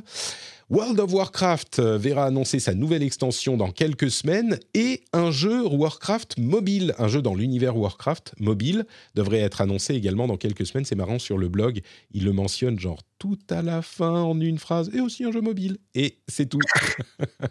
Ils ont retenu la leçon, euh, mais bon, moi je continue à avoir beaucoup d'espoir pour les jeux mobiles euh, en général. Euh, quelques autres trucs, vous avez, as vu le, système de microtransactions de GT Grand Gran Turismo 7 Pas du tout. Eh bien, écoute, il faut acheter des crédits pour acheter des bagnoles, et euh, comme c'est pas exactement le prix de la bagnole que tu peux dépenser en crédit, machin, euh, la voiture la plus chère, elle peut te coûter. Enfin, il faut que tu dépenses pour pouvoir assez, ah. avoir assez de crédit. Il faut que tu dépenses genre 40 dollars. J'ai même vu plus que ça pour certaines bagnoles. tu payes ton jeu au maximum et après, il faut repayer pour avoir. Bon, tu peux aussi les avoir en jeu. Hein, mais... Non, mais c'est honteux. Ah, ça dépend du, rythme auquel tu les gagnes en jeu, je dirais, les crédits. Mais bon, je me demande aussi si c'est pas un moyen de tester la possibilité d'intégrer certains jeux dans un, euh, abonnement PlayStation Plus euh, Premium et après de monétiser de toute façon avec des, des trucs vendus en jeu. Mais bon, à voir. Grand Turismo. C'est possible. J'ai cru que j'ai cru que tu allais me parler de NFT pendant un court instant. J'ai eu très peur quand même. pas du tout, pas de NFT aujourd'hui. Euh, et Grand Turismo, euh, non, GTA 5, tu as vu que la version, euh, la version next-gen arrive et qu'il n'y a pas d'upgrade ancienne gen à next-gen et qui coûte 40 dollars, 40 euros. Euh, et qui fait, il fait pas, enfin, il fait 60 FPS, 4K et ray tracing. Tu peux pas tout avoir en même temps. Euh, il faut choisir, comme dans la plupart des jeux. C'est marrant parce que j'en parlais à la sortie des consoles, le fait qu'on peut toujours boxer un potentiomètre dans un, une des catégories, euh, et ça veut dire que du coup, on peut, il est difficile de garantir 60 FPS sur tous les jeux, les nouvelles consoles, comme d'habitude, ça ne veut pas dire qu'on aura 60 FPS tout le temps partout. Et j'avais fait une vidéo sur ma chaîne YouTube en 2020 et il y avait beaucoup de gens que ça avait beaucoup énervé. C'est la fameuse vidéo avec les duplos que vous avez peut-être vu. Et, là, on voit qu'un jeu de 2013, ils réussissent à le pousser tellement. on a, bon, bref. Euh, il y aura plusieurs modes, en fait. Mode fidélité, performance et performance RT. C'est bien qu'on ait un mode performance RT. Je pense que c'est un mode qui plaît. Oui, il laisse le choix au moins. Au moins, c'est déjà ça. Et puis quoi d'autre? Je crois qu'on est à peu près tout. Alors Steam se porte mieux que jamais. La console Xbox Series, enfin les Xbox Series se sont plus vendues que toutes les Xbox One euh, de l'histoire du Japon. Donc euh, en un an, c'est déjà pas mal. Et allez, euh, deux dernières choses à propos de Sony. Une bonne nouvelle et une moins bonne. D'abord, God of, enfin bonne nouvelle, on verra. God of War serait en train d'être adapté en série télé par les showrunners de The Expense, qui est une série de science-fiction absolument incroyable et merveilleuse. Euh, mais God of War en série télé, sur, euh, Prime Video, je ne sais pas ce que ça peut donner God of War en série télé. Hein. Tu bah, vois Kratos, toi, l'histoire de Kratos euh, énervé qui tape des... Je sais pas. Ah mais franchement, c'est, enfin, ouais. en plus, euh, je pense qu'effectivement, si, si c'est les mêmes créateurs que The Expanse, il me semble que t'aimes beaucoup cette série aussi. Ah, énormément, elle est formidable. Donc ils vont peut-être donner un côté un peu euh, réaliste, humaniste, euh, enfin euh, je trouve plus le terme cinématographique, mais réel entre guillemets à, la série et ça peut être assez chouette. Enfin si vraiment ils arrivent à donner l'ampleur titanesque de, de qu'on arrive à retranscrire dans le jeu vidéo, ça peut ça peut ouais, mais c'est tellement, c'est tellement euh, juste. Euh, en gros, il y a personne dans le, le, monde de Kratos. Tu vois, il va faire quoi? Il va se balader dans des villages. Déjà, est-ce qu'on le fait en Grèce ou euh, dans les pays nordiques? Je sais pas. Mais dans les deux cas, il va. Tu vois, ça peut pas être des combats tout le temps. Donc, est-ce qu'on peut réussir à créer une vie à Kratos avec des figurants, des villes, des, tu vois, qu'est-ce qu'il va faire? Il se balade avec sa, sa hache ou ses chaînes euh, à la ceinture et dit bonjour, je voudrais euh, deux croissants et un pain au chocolat, s'il vous plaît. Tu vois, ça, fait bizarre. Ouais, c'est sûr que par rapport à The Witcher, euh, mais regarde, dans le, dans le dernier God of War, il y avait quand même une panoplie de personnages qui était vachement intéressant. Non, je sais pas. Euh, Alors peut-être que ça peut être qu'une grande aventure avec des personnages que tu rencontres au milieu de la forêt un par un, possiblement, mais bon. Euh, à voir et puis. Oui, pardon. Je suis curieuse. un truc qui pourrait être intéressant, c'est de raconter l'histoire de euh, du remake, mais en insérant un petit peu des sa vie passée, tu vois, ce qu'il a fait en en, Grèce et avant d'arriver, enfin bon, bref, il y aurait peut-être des trucs à faire. Ça semble être en cours de euh, travail. Et puis une moins bonne nouvelle euh, du côté de PlayStation. Vous vous, souvenez peut-être qu'il y avait eu un procès pour euh, comportement sexiste au sein de la société, dont Sony avait demandé l'annulation pour faute de, de preuves et d'éléments probants. Et c'était une personne qui avait lancé le procès, donc on pouvait peut-être se poser la question. Là, il y a huit femmes qui ont témoigné de, des mêmes problèmes. Alors, c'est des problèmes euh, qui sont, on va dire, euh, euh, classiques dans le monde du travail, malheureusement, de sexisme. j'ai pas l'impression, on verra dans les détails du procès, mais j'ai pas l'impression que ce soit des gros problèmes de harcèlement violent euh, comme on a pu le voir dans d'autres sociétés, notamment chez Activision Blizzard, mais il y a effectivement des problèmes de discrimination claire, euh, des, femmes qui sont pas promues, des, euh, et même effectivement du, du, harcèlement, des remarques désobligeantes, ce genre de choses, qui est bon, clairement problématique. Et puis on voit qu'il y a déjà huit personnes qui montent le ton, dont une personne qui est encore employée chez PlayStation et qui parle d'un problème systémique. Donc j'espère que euh, les choses vont être prises au sérieux et que le procès se déroulera euh, comme, il, euh, comme il se doit. Et j'espérerais même que Sony prenne la mesure de ce problème, puisque ça ne semble pas du tout être un problème isolé. À ce sujet, très rapidement, je vous conseille d'aller voir un compte Twitter qui s'appelle PayGap App, qui est en fait un bot euh, qui, pendant le jour, euh, la journée internationale de la femme, donc qui remonte à, il me semble que c'était mardi, mhm. euh, retweetait automatiquement les, les comptes des sociétés qui faisaient un petit tweet pour le la journée internationale de la femme et qui publiait en retweet la différence de salaire homme-femme de l'entreprise qui avait fait le tweet. Et je trouve que c'est à la fois très drôle et très triste parce que tu vois que dans les retweets, il y a beaucoup de, ça va de 10% à 30% très régulièrement. Euh, PayGap App, je vous conseille d'aller regarder. Tout à fait. C'est un compte qui a euh, été, qui, a connu une viralité immense. Euh, PayGap App, c'est hyper intéressant de, voir un petit peu ce qu'ils qu'ils font et le contraste entre les déclarations de certaines boîtes et la réalité de leur euh, organisation. Et ouais. Eh ben écoute, euh, ah oui, dernier mot, et euh, on termine après, et on fait notre euh, after show. Il y a, je ne vais pas parler de la guerre en Ukraine longuement, mais il y a un bundle sur, c'est Itch.io, je crois, qui a fait un bundle à 10 euros, 10 dollars minimum, qui est un bundle pour l'Ukraine, qui a déjà levé 3 400 000 dollars, qui inclut des centaines, littéralement des centaines de jeux, et pas que des jeux vraiment, enfin, il y a des jeux relativement connus. Il y a Skatebird, il y a Crosscode, euh, il y a. Euh, euh, il y en a, enfin bref, il y en a plusieurs. Je vais pas retrouver les noms. Baba Is You, généralement des jeux indés, Céleste, Minute, enfin plein de petits jeux comme ça que vous pouvez choper pour une somme minime et pour une bonne cause. Donc c'est sur Itch.io, le bundle for Ukraine. Je vous encourage à y jeter un coup d'œil si ça vous intéresse. La dernière fois qu'il y avait eu un bundle comme ça pour de la charité, alors euh, c'était euh, Itch.io ou c'était euh, Humble Bundle qu'il avait fait? Je ne sais pas si tu te rappelles. Il y avait eu un bundle qui avait été fait. Alors malheureusement, je ne me rappelle plus pour quelle cause. Il y a peut-être des gens dans le chat qui se rappelleront où ils avaient comme ça vendu pour la bonne cause. ouais, c'était peut-être ça, Bundle for Racial Justice and Equality. Merci Rickelbox.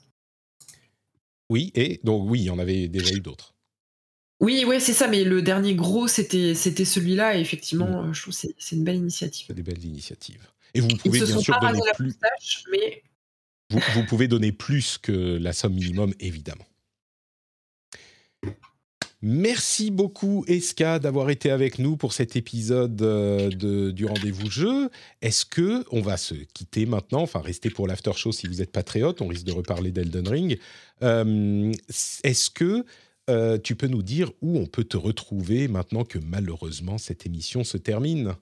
Dis-nous. Oui, on peut me, retrouver euh, sur Twitter, escarine underscore, si vous voulez venir euh, jeter un oeil à, toute la rage que j'ai déversée sur ce pauvre petit Mario en chaton. C'est là-bas que ça se passe.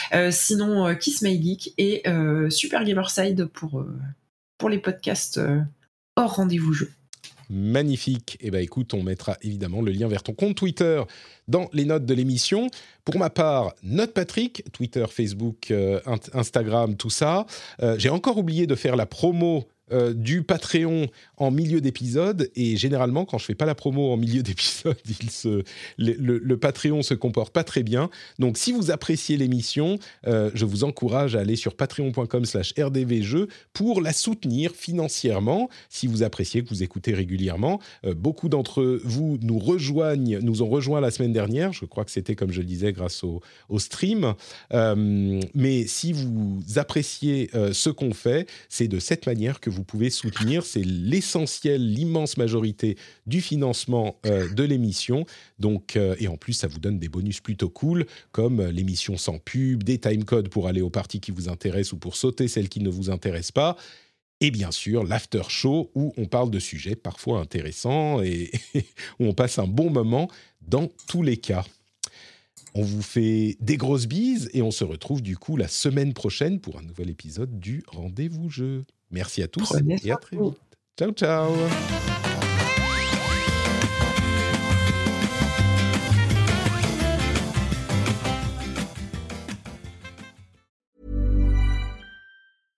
Save big money when you start your next project today at Menards. Check out our great selection of garage and utility lighting options in stock, ready to take home today. We carry everything to help you illuminate whatever project you're working on. Shop garage and utility lighting products in store at your nearest Menards. You can also view all of our entire selection of lighting options today on menards.com. Save big money at Menards. Hey, Drew Scott here, and I'm Jonathan Scott, reminding you that life's better with a home policy from American Family Insurance. They can help you get just the right protection at just the right price and help you save when you bundle home and auto. Kind of like Goldilocks and the Three Bears. It'll be just right for you. We love a custom build. American Family Insurance. Insure carefully, dream fearlessly. Get a quote and find an agent at amfam.com. Products not available in every state. Visit amfam.com to learn how discounts may apply to you. American Family Mutual Insurance Company SI and its operating company 6000 American Parkway, Madison, Wisconsin.